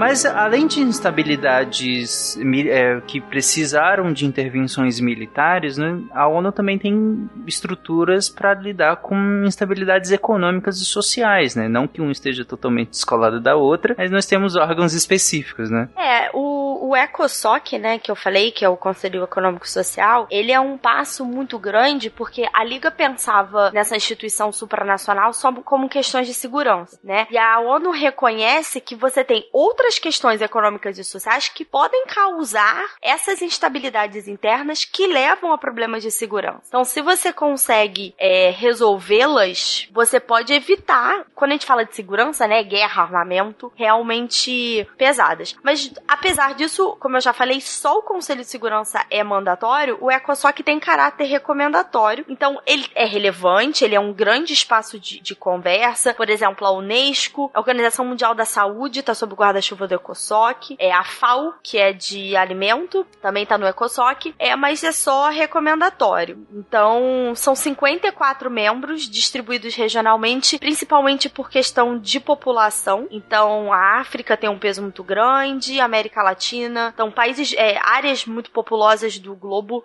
têm peso grande no ECOSOC porque é mais voltado para grandes populações e realmente populações, não, não podemos falar carentes, mas com necessidades é, diferentes, né? Você não encontra tantas questões econômicas e sociais ou questões econômicas e sociais tão sérias para serem discutidas em nos países mais desenvolvidos, né? Você já tinha citado, Isabela, lá em cima, em relação ao Conselho de Tutela, né? O que, que exatamente é isso? É, o Conselho de Tutela foi um órgão que nasceu na ONU, na ONU em 45. É, primeiro de tudo, o que, que é tutela, né? Então, tutela é a ideia de territórios que estavam sob observação da ONU, porque eles estavam passando por processos de independência. Então, é mais ou menos uma supervisão da ONU para garantir que os novos estados estejam no caminho certo, para se tornarem países estáveis. Porque uma coisa que foi vista é que países recém-independentes tinham grandes instabilidades. Então, era uma forma meio de, de garantir estruturas é, governamentais positivas e estruturas é, de países como um todo, né? Aquilo que a gente falou lá em cima. Muitos desses países não sabiam o que era ser um Estado num país moderno. Então, o Conselho de Tutela era meio que essa transição, vamos dizer assim. E, uh, na verdade, está desativado desde 1994, quando Palau foi o último território a deixar o sistema de tutela. E ele não pode ser extinto, né, e retirado porque ele tá na carta da ONU, mas ele foi desativado e ele só é acionado quando houver uma chamada do Conselho de Segurança para questões, né, se, se houver a necessidade, algum país que precisa de novo dessa questão de observação. Hoje em dia ficaria complicado, né? Você trazer esse, esse conselho de volta, até pelo, pelo que a gente já discutiu lá, que é,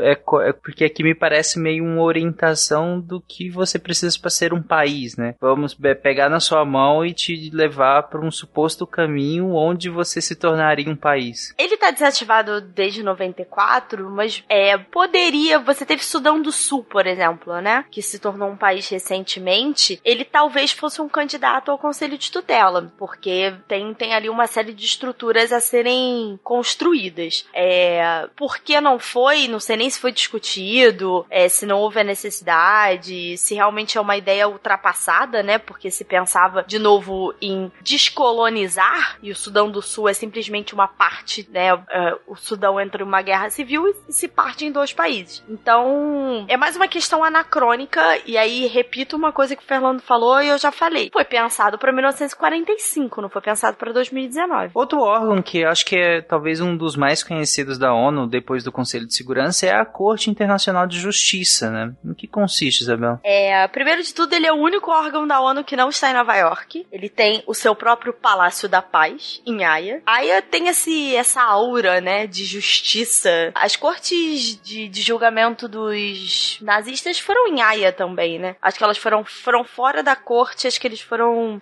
tribunais especiais. Na verdade, a Corte Internacional de Justiça é um órgão, como o nome já diz, né, de justiça. Ele pode ser acionado pelos estados para resoluções de disputa segundo as leis internacionais. E ela também pode recomendar questões relacionadas à justiça ou disputas dentro do órgão da ONU, tá? É, e aqui tem mais um conceito importante que é a resolução pacífica de disputas. Então a ideia sempre é que as pessoas sejam capazes, as pessoas, desculpa, os estados sejam capazes de resolver os seus problemas sem destruir o amiguinho. Essa é a lógica da, da coisa. Então, assim, é, agora tem dois casos na corte. É, uma delas é uma disputa entre Guatemala e Belize sobre disputa territorial marítima. Essas áreas do que, que é território, o que, que é área de, de exploração. É, a minha área tá, a sua área tá invadindo a minha área. Então, isso aí tá na corte agora. E um caso muito curioso: Palestina versus Estados Unidos sobre a mudança da embaixada americana para Jerusalém, a legalidade desse movimento. Então, apesar de ter este desequilíbrio de poder que a gente falou, você vê que a Palestina levou os Estados Unidos para a corte. Na teoria, os Estados Unidos são obrigados a acatar a decisão, na teoria. Mas aí, é,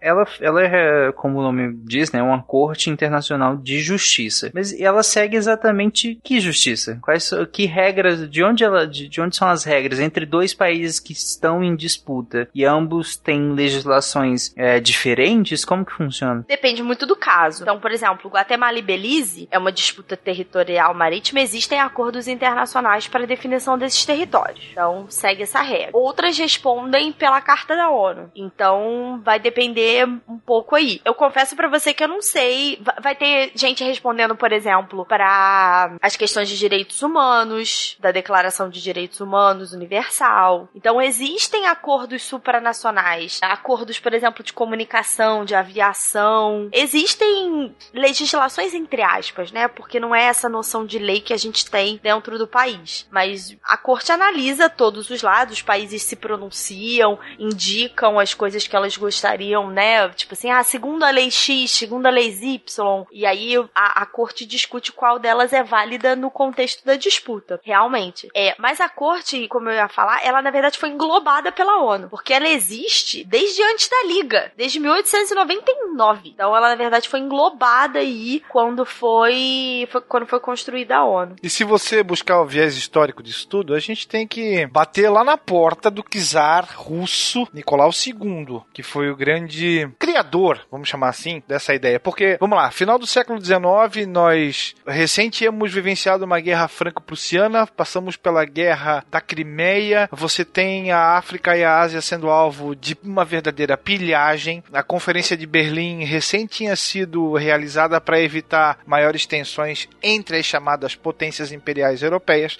Então nós estamos falando de um período de constantes guerras e conflitos. E a criação dessa então chamada Corte Permanente de Arbitragem pelo Nicolau II da Rússia foi resultado de uma tentativa de você buscar a paz entre países ou pelo menos encontrar uma maneira de resolver as disputas pelo diálogo. Então, não por acaso vai ser ela que dará origem à primeira conferência em prol da paz do mundo que nós mencionamos lá no início do cast, que foi a chamada primeira e segunda conferência realizada na cidade de Haia, nos Países Baixos. O principal fruto desse encontro entre esses países foi o nascimento justamente da Corte de Arbitragem. Então você imagina uma época em que não existia uma entidade formal como a ONU, o que você faria para tentar mediar um conflito internacional, né? E aos poucos essa ideia vai ganhando corpo. Em menos de 10 anos, por exemplo, você vai ter mais de 40 países assinando o estatuto da, da Comissão Permanente de Arbitragem, o que até pode ser considerado uma grande vitória, pelo menos em, em prol de um caminho que buscava a via pacífica. Países, inclusive, como Estados Unidos e Inglaterra que assinam. Né? E pouco, poucos anos depois, aí, a construção da sede da corte na cidade de Haia, o chamado Palácio da Paz, vai acabar sendo o empurrão que faltava para consolidar a importância da própria cidade em relação mesmo ao direito internacional e para que esse tribunal se solidificasse propriamente dito. Pensando na, na, estrutura desse tribunal, um país, eu posso chamar de processo ao outro, no caso? Ele abre uma reclamação, se eu não me engano, né? E aí é só entre estados, indivíduos não? Não, só entre estados. Tanto que quando você tem o julgamento de crimes de guerra, abre-se uma corte especial, né? Então, essa estrutura da Corte Internacional somente entre estados. Você tem outros órgãos que podem envolver outras outras instâncias, vamos dizer assim. Então, por exemplo, da, da OEA, a OEA tem uma, uma corte que é, qualquer pessoa pode levar o caso até lá. Então, existem histórias de famílias de presos no Brasil que levaram o caso para a Corte Interamericana de Direitos Humanos, por exemplo, é, contra as condições do cárcere no Brasil. Isso não pode ser feito na Corte Internacional de Justiça. Esse mesmo que esses outros órgãos que são criados adjacentes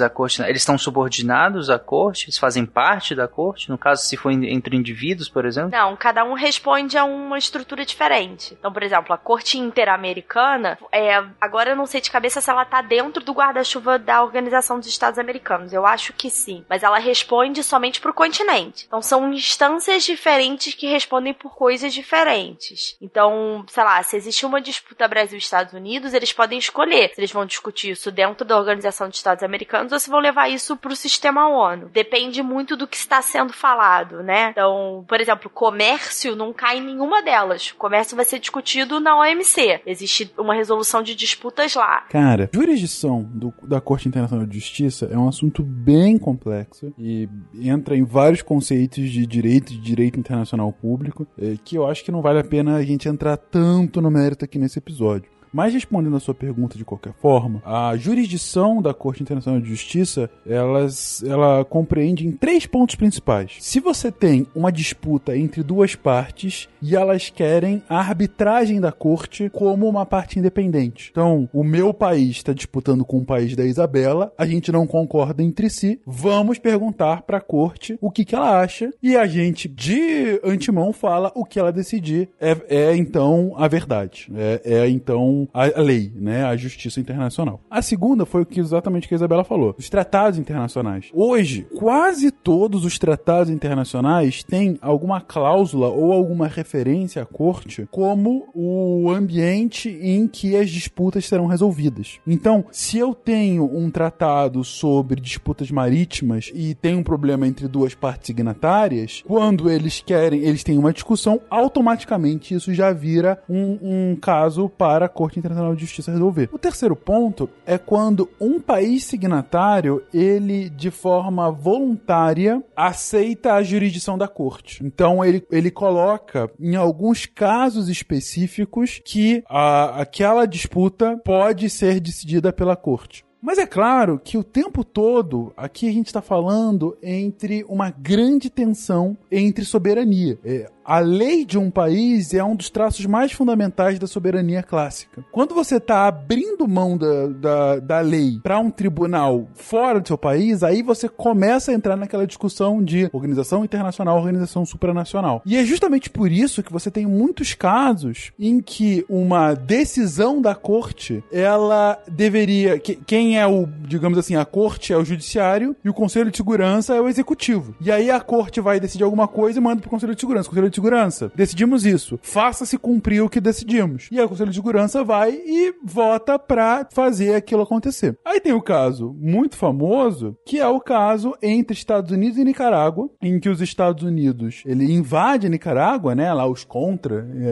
tem lá o problema dos contra, inclusive, que acabou criando o famoso jogo contra, né? É, os Estados Unidos invade a Nicarágua e Durante o problema, a corte declara aquela invasão ilegal, de acordo com os preceitos de tratados internacionais e de práticas, né? Mais uma vez, não vou entrar no mérito aqui de práticas, conceitos e, e, e legislação internacional, mas enfim, a corte declara como ilegal e fala: Conselho de Segurança, faça sanções contra os Estados Unidos. O Conselho de Segurança recebe e os Estados Unidos veta.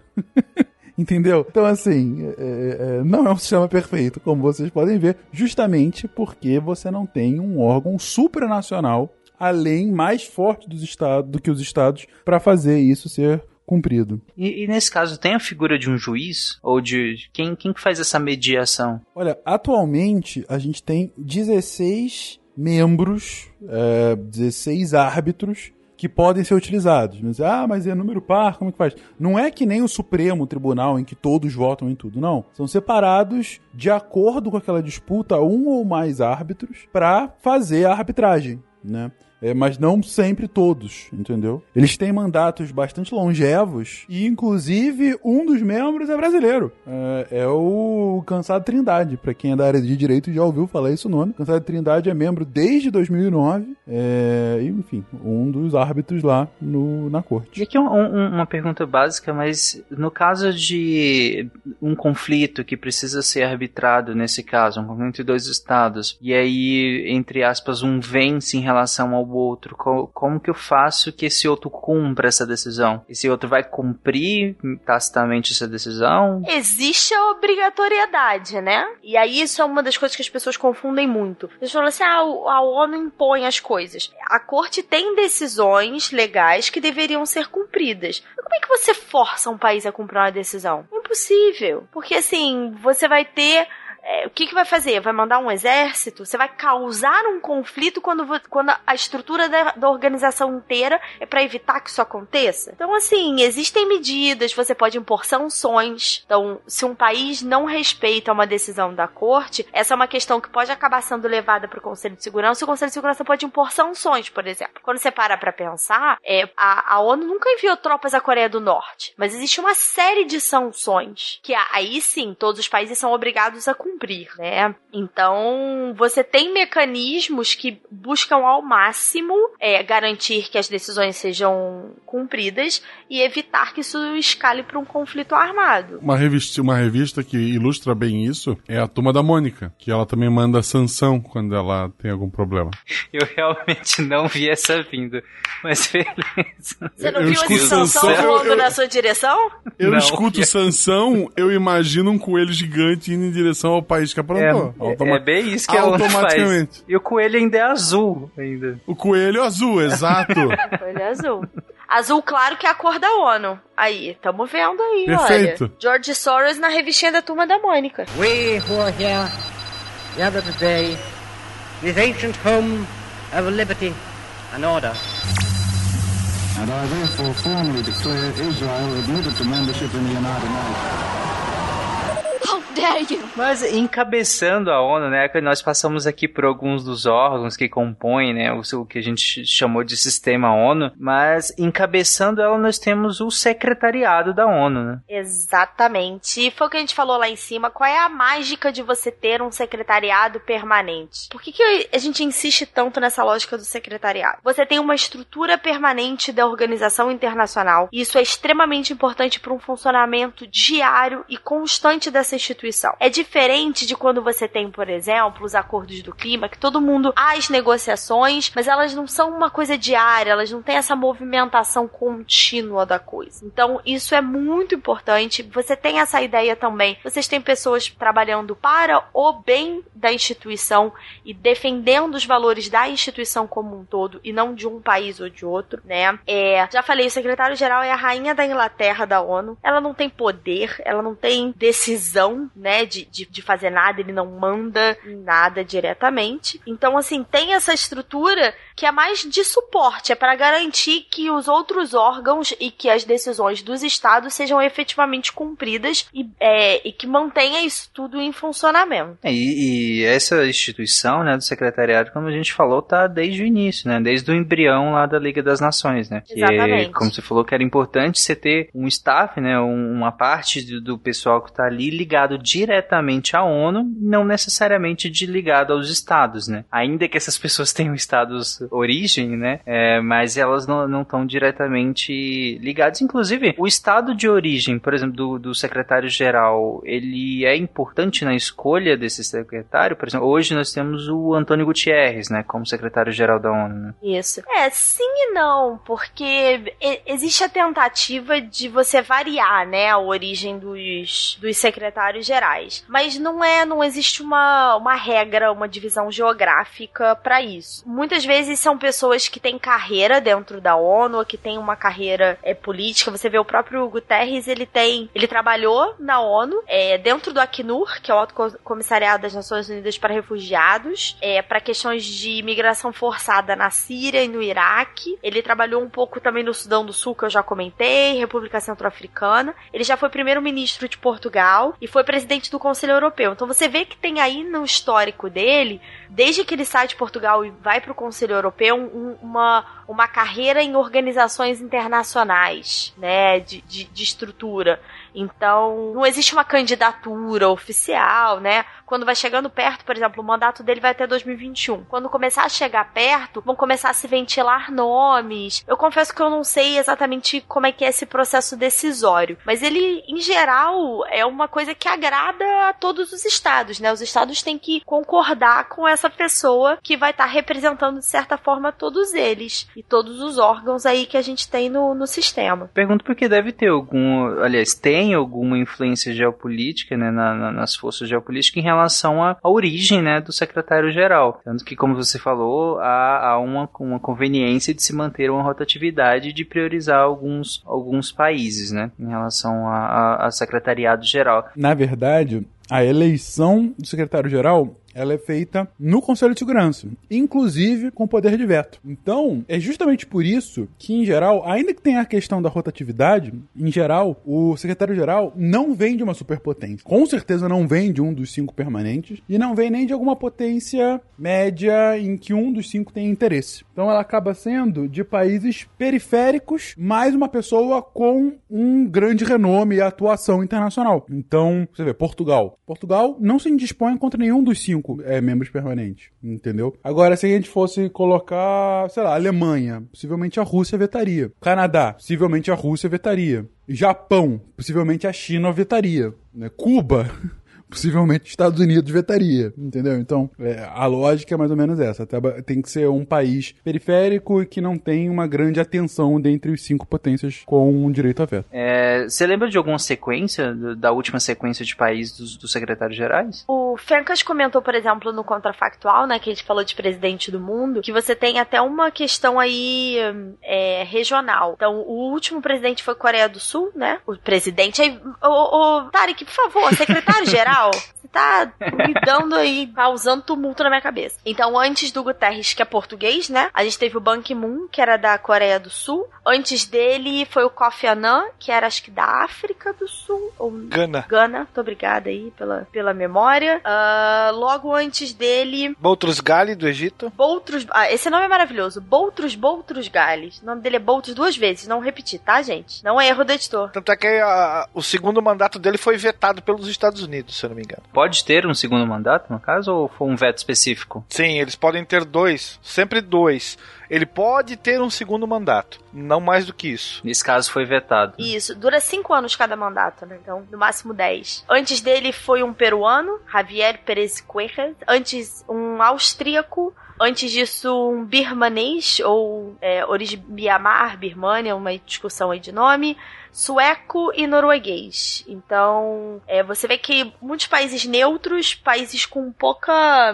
Não, não vamos falar que são pouco relevantes, mas que não são. Você não vê é, americanos, britânicos, né? É, e são figuras que têm histórico aí dentro do, da, da instituição como um todo, né? O Brasil já teve algum tipo de protagonismo em relação a isso? Em, algum tipo de. algum nome que fosse cogitado uh, o secretariado da ONU? É, a gente teve o Sérgio Vieira de Mello, né? Falou-se por um tempo que talvez ele seria um possível candidato. Ele trabalhava com refugiados e morreu num bombardeio. Então falou-se um tempo que, que poderia ser ele, né? Ele era uma figura muito reconhecida no meio da, da ONU e como um todo, tanto que ele foi homenageado na ONU com a morte dele e tudo. Ele morreu no Iraque, num ataque ao Iraque. Ele era funcionário da ONU. Então falou-se um tempo que ele poderia vir a ser, talvez no futuro, um secretário-geral, né? Então, morreu em 2003. Então, é, tanto que, que, curiosidades, né? A gente falou que ele é um grande rainha da Inglaterra, mas ele é uma figura muito forte, porque, bem ou mal, ele tem uma representatividade muito grande. E a morte do, do Sérgio Vieira de Mello foi causada por um ataque da Al-Qaeda que assumiu que ele era o alvo. Então, que o objetivo era realmente atacar essa figura. Ele era visto como um possível. Ele teria sido o anterior, né? Antes do Ki-moon. Ele era muito, uma figura muito forte. Ele era, foi representante pro Kosovo, pro Timor-Leste, né? Que foi uma coisa muito característica do Brasil ali naquele momento. Ele era uma figura muito reconhecida e possivelmente ele teria sido um secretário-geral, sim. Ah, interessante. Agora, a gente, a gente pode passar rapidamente pelo, por alguns órgãos, só para que as pessoas tenham identificação do que a gente está falando faz parte da ONU, né? Aliás, a maioria desses órgãos aqui que nós vamos citar, eles estão muito no, nos noticiários, nos jornais e tudo mais. E eu não sei se todo mundo sabe que eles fazem, estão sob o guarda-chuva da ONU, né? Talvez alguns dos mais famosos seja a Organização Mundial da Saúde, né? Que a gente fala muito quando a gente tem epidemias, né? Em geral. É, PNUD, que é um órgão de desenvolvimento. E aí você tem várias movimentações de dentro dele. Unicef é muito famosa aqui no Brasil. É isso aí, Ticite! Você aí da poltrona!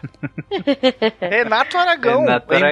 Embaixador para o Unicef no Brasil. A Unesco é muito famosa é, por patrimônios da humanidade tudo, né? É, Pinuma, para falar de meio ambiente. Acnur se tornou bastante conhecido pelas questões de refugiados. A gente tem a OIT, que é do trabalho. FAO para alimentação. É, ITU, que é de telecomunicações. Então você vê que tem aí, de novo, né? Tentáculos. A WMO, que é de meteorologia, para cooperação da meteorologia. E o UN Habitat, que é para construções, casas, é, cidades e habitações. Então, esses talvez sejam os mais famosos que a gente tem aqui no Brasil. Existe um escritório da ONU no Brasil, acho que tem um em Brasília e um aqui no Rio. Quem quiser, você acessa a carta da ONU online, mas se você visitar um dos escritórios, você pode ir lá pegar uma cartinha da ONU com a sua capinha azul clara, fofinha. A ONU também tem escritórios aqui em São Paulo. Tem que principalmente eu conheço por conta da representação do Pacto Global das Nações Unidas, que é o braço corporativo, né? A ligação da ONU com o setor corporativo. E a representação fica aqui em São Paulo. E eles também têm um escritório lá em Salvador. We who are here gathered today this ancient home of liberty and order. And I therefore formally declare Israel admitted to membership in the United Nations. Mas ah, no- ao longo do, do episódio, principalmente essa segunda parte que nós descrevemos, como é que funciona de fato, né, a- a- todos esses mecanismos que estão sobre a tutela da ONU, que estão sob o guarda-chuva da ONU. Inclusive nós citamos a questão do secretariado, né, desse pessoal ligado diretamente à ONU e não necessariamente aos países. Mas como que eu financio isso tudo? Como é que é fin- financiado esses escritórios ao redor do mundo e todas essas ações, todos esses, todos esses organismos? É, como qualquer coisa, né, os membros têm que contribuir. E aí essa contribuição é feita com base na capacidade de pagamento dos países. Então, é cálculo de PIB, de IDH, e aí você pode deduzir que Estados Unidos e China são os maiores contribuidores, né? Os Estados Unidos atualmente paga 22% da conta, a China 12% da conta. Os Estados Unidos é o teto, o máximo que um país pode pagar pela conta é 22%. Então você vê que tem uma influência muito grande e quando Trump ameaçou e efetivamente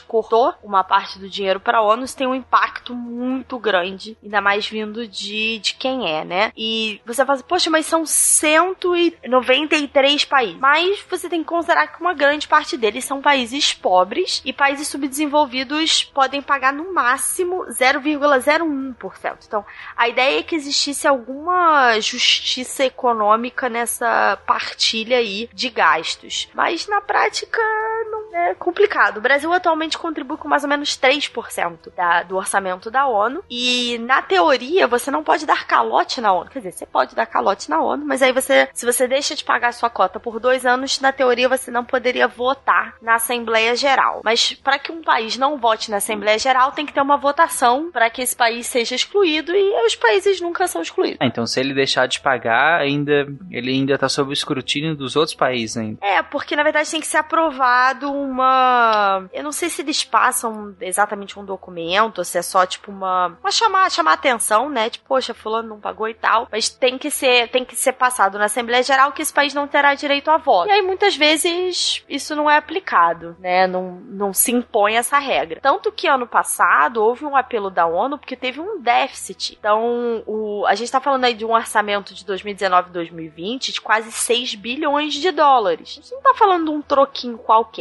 E ano passado teve um déficit de 140 milhões exatamente pelos cortes dos Estados Unidos, essa foi uma muito forte, é, e países que simplesmente deixaram de pagar. Mas, Tarek, meu querido Tarek, você tem que. A gente tem que comentar que nem tudo são flores. Na verdade, ao longo do episódio, a gente foi fazendo pontualmente críticas à atuação das Nações Unidas e elas não são únicas. A gente tem vários críticos à ação ou à inação das Nações Unidas pontualmente ao longo da história e como uma instituição como um todo, né? Eu vou citar aqui algumas, explorar aqui para falar rapidamente, mas tanto uma questão de críticas como inclusive algumas respostas dessa crítica com relação a, a uma reforma das Nações Unidas é, valeria um episódio em si ou pelo menos uma coisa mais dedicada porque de fato não dá para explorar a exaustão. Mas para não deixar de falar as críticas, vamos lá. O primeiro que a gente pode citar é uma crítica relacionada a um potencial relativismo moral das Nações Unidas, que ao mesmo tempo ela tem várias discussões sobre direitos humanos e ela pregoa questões de democracia, de paz e liberdade, mas ela abarca as piores ditaduras, uh, inclusive muitas ainda hoje, como parte de seus países membros por conta da questão da soberania. E aí fica naquela tensão. Até onde vai a soberania, a escolha individual de cada país para agir, e até onde vai uma norma um preceito, alguma, algum direito internacional é, é, maior, né? Isso para direitos humanos recorrentemente dá problema e gera crítica, né? Segunda crítica que vai eh, em função dessa, que a gente tem visto muito recentemente no Brasil, é que a ONU é um antro de um globalismo safado. É, falando sério, o que, que é isso? Você tá, ainda que a ONU não seja uma organização supranacional, obviamente você tá aqui fazendo com que os países conversem entre si e adotem diretrizes globais sobre diversos temas. Só que aí vem os defensores mais é, hard do nacionalismo, falam, olha, defender esses sistemas de quem? Dos outros? Porque se eu colocar aqui a maioria dos países, a maioria dos países são países que não concordam comigo. Então eu vou ter que seguir, eu vou ter que deixar de escolher alguma coisa. A minha população que me elegeu e quem de fato eu tenho que ter respaldo, né? Eu tenho que agradar, eu tenho que servir a minha população. Eu vou ter que deixar de ouvir o que a minha população quer para seguir o que esses países que eu nem faço ideia de onde ficam estão querendo que eu haja, isso não faz sentido. É, esse tipo de globalismo não pode ser seguido. Então, assim, essa é uma crítica recorrente. Outra crítica é que, ok, cada país é igual, todo mundo tem um voto, mas alguns são mais iguais que outros, que é o caso do poder de veto, do assento permanente. Olha, se eu tenho um país que pode vetar na única, no único conselho que tem algum poder de fato executivo, eu tenho países especiais. E países especiais que refletem a lógica de 1945. Gente, França. Ok, tem armas nucleares hoje, é uma potência é, é, militar, sem dúvida alguma, mas de um ponto de vista objetivo, como potência e preponderância no mundo, faz muito mais sentido, por exemplo, a Alemanha ou o Japão estarem no Conselho e não França. Durante um tempo não fazia sentido a Rússia tá? A Rússia foi herdeira da, da, da, cadeira da União Soviética quando a União Soviética se desfaz. Durante um tempo a Rússia perdeu os dentes. A China a República de Taiwan, gente, durante 25 anos. O que, que ela tinha lá? Nada. A China mesmo, até os anos 80, era a maior população do mundo, mas não tem. Ou inclui mais gente. Vamos colocar então África do Sul, antigamente que tinha armas nucleares, ou Índia e Paquistão, que tem também armas nucleares, enfim. Outra crítica recorrente são casos de corrupção. A ONU faz um trabalho brilhante. Eu sou fã da organização mas ela é falível, assim como as pessoas que lá trabalham. Você tem diversos casos de corrupção, desde corrupção realmente de troca de favores por dinheiro, até corrupção das suas forças militares que já fizeram muita merda em missões de, de, de peacekeeping. E isso não pode ser jogado por baixo dos panos, como muitas vezes o é. E por fim, não é só isso, mas é por fim que eu vou colocar aqui, efetividade. É, a ONU faz muita coisa, muita coisa legal, realmente. E uma das coisas que recorrentemente é citado que a ONU conseguiu é, olha, uma das provas que as Nações Unidas funciona é que ela preveniu a Terceira Guerra Mundial. Ora, teve Liga das Nações, teve a Segunda Guerra, então ela não funcionou. Tem a ONU, não teve a Terceira Guerra, logo então ela funcionou. É isso. Será? Aí vale o contrafactual. Será que foi a ONU mesmo quem, quem preveniu uma Terceira Guerra Mundial? Ou foi a, a dissuasão nuclear mútua entre americanos e soviéticos durante a Guerra Fria? Ou foi os laços indissociáveis e cada vez mais essa maior interdependência econômica entre todas as potências, que faz com que não faça o menor sentido as duas principais potências de hoje, Estados Unidos e China, entrarem numa guerra convencional, porque se, se a China invade os americanos, boa parte da riqueza da China está no título de dívida dos Estados Unidos, que é um papel imaterial. Então, a, o valor da China está enquanto os Estados Unidos for forte. Senão ela perde muito. Trilhões, literalmente trilhões de dólares. Para que, que eu vou invadir a China? Por que eu vou invadir os Estados Unidos? Ou vice-versa, entendeu? Então, é, é, guerra entre, entre potências, a não existência dela desde a Segunda Guerra Mundial pode ter ser explicado por várias outras causas. A ONU é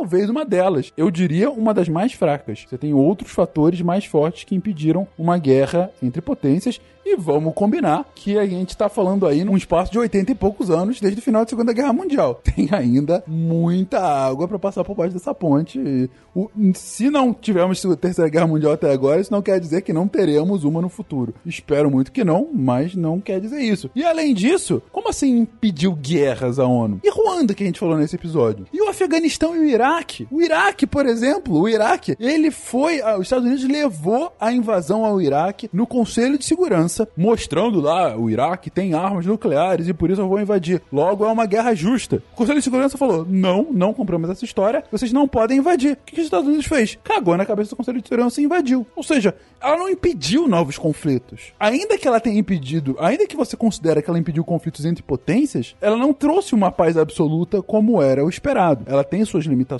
E aí, as suas discussões sobre efetividade. Tem um livro que foi editado aqui no, Brasil, organizado inclusive aqui no Brasil pelo De- Demetrio Magnoli, editado pela editora Contexto, chamado História da Paz, na qual, ao longo da história, eles perpassam. Cada autor vai buscar um acordo específico, claro que visava a paz naquele contexto histórico. Tem uma, uma parte que fala especificamente sobre a fundação da ONU. Vale a leitura, tanto do História da Paz quanto do História da Guerra, que é o seu irmão mais velho, na qual se discutem, claro, as principais, alguns dos principais conflitos do ao longo da história humana. O História da Paz é bem interessante, fala sobre Bretton Woods, que a gente não comentou aqui, fala um pouquinho sobre a ONU, fala da Conferência de Berlim, fala da Conferência de Haia. Vale a leitura. Existem muitas críticas à ONU, é, não é uma unanimidade. Existem questões de paralisia. é, as pessoas falam, ah, a ONU defende o globalismo e o comunismo. Não, gente, a ONU em si não defende nada. A ONU reflete as decisões dos países e as instituições dos países, principalmente aquilo que a gente falou no começo, os valores de autodeterminação, de não expansão, resolução pacífica de disputas. Então, assim, acho que tem muita hum, desinformação, né? Eu cheguei a escutar falar, a ONU tem armas nucleares, vai atacar. Pelo amor de Deus, não. assim, a ONU não tem nenhum exército, quem dirá uma arma nuclear, pelo amor de Deus. No máximo um coelho gigante.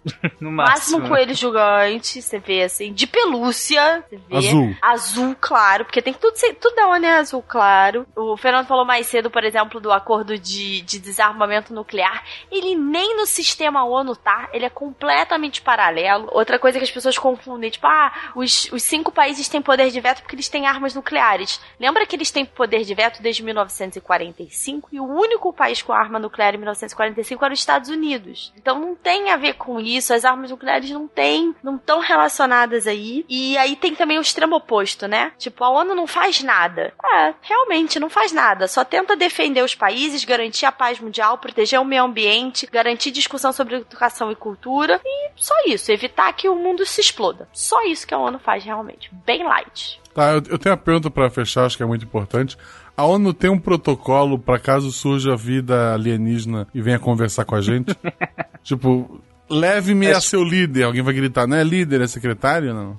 Cara, eu sei que a piada é boa, mas sim, tem um protocolo, por incrível que pareça. Pra começar, a gente tem dentro das Nações Unidas um comitê para o uso pacífico do espaço sideral, que é basicamente um comitê que foi formado quando estava começando as explorações espaciais para impedir a militarização do espaço. Você tem tratados sobre isso para impedir que haja a utilização, o uso de armas no é, é, fora da Terra, né? Para, por exemplo, ah, sei lá, os Estados Unidos ou na época a União Soviética não construir uma estrela da morte e, e atacar um ao outro, entendeu? Então foi formado para isso. Só que ele tem uma, um, um escopo mais expandido e hoje, em geral, sempre que se fala sobre busca de vida é, inteligente fora da Terra, você tem algumas declarações de princípios que falam que, por exemplo, esse comitê ele sempre deve ser consultado quando a gente quiser mandar uma mensagem procurando ETs. Então, pra dizer, pra, pra saber exatamente o que a gente vai falar. E por que, que tem que ser consultado? Porque a mensagem, ela não é mandada por um Estado, e sim, ela é mandada em nome da humanidade. Então, acaba indo com uma instância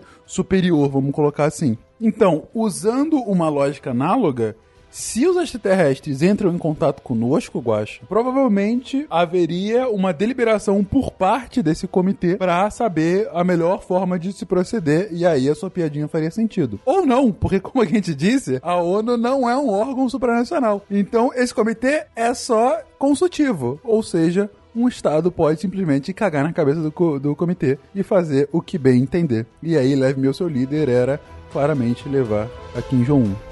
É brincadeira, tá, gente?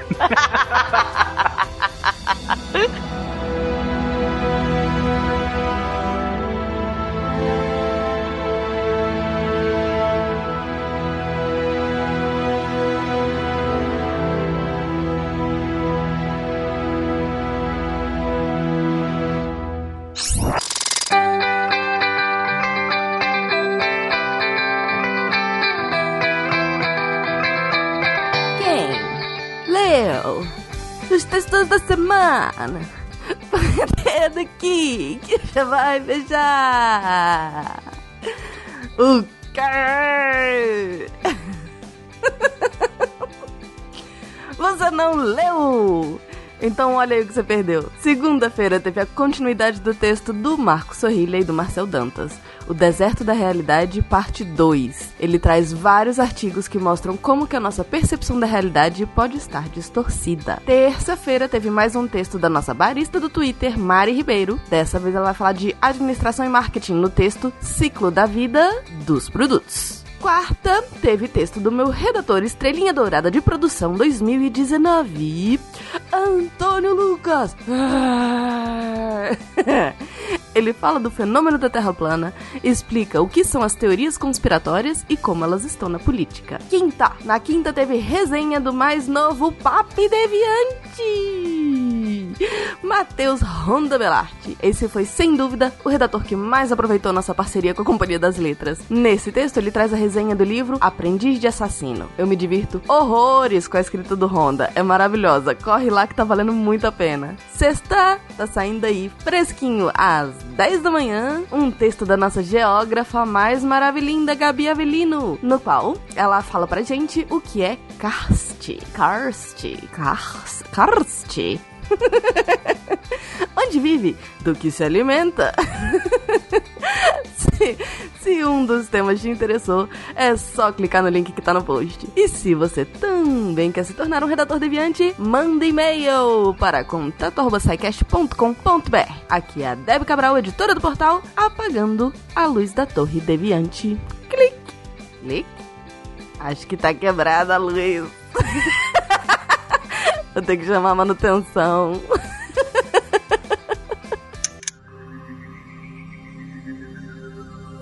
Se a ciência não for divertida, tem alguma coisa errada. Tem que ser divertida. A coisa mais divertida que tem é a ciência.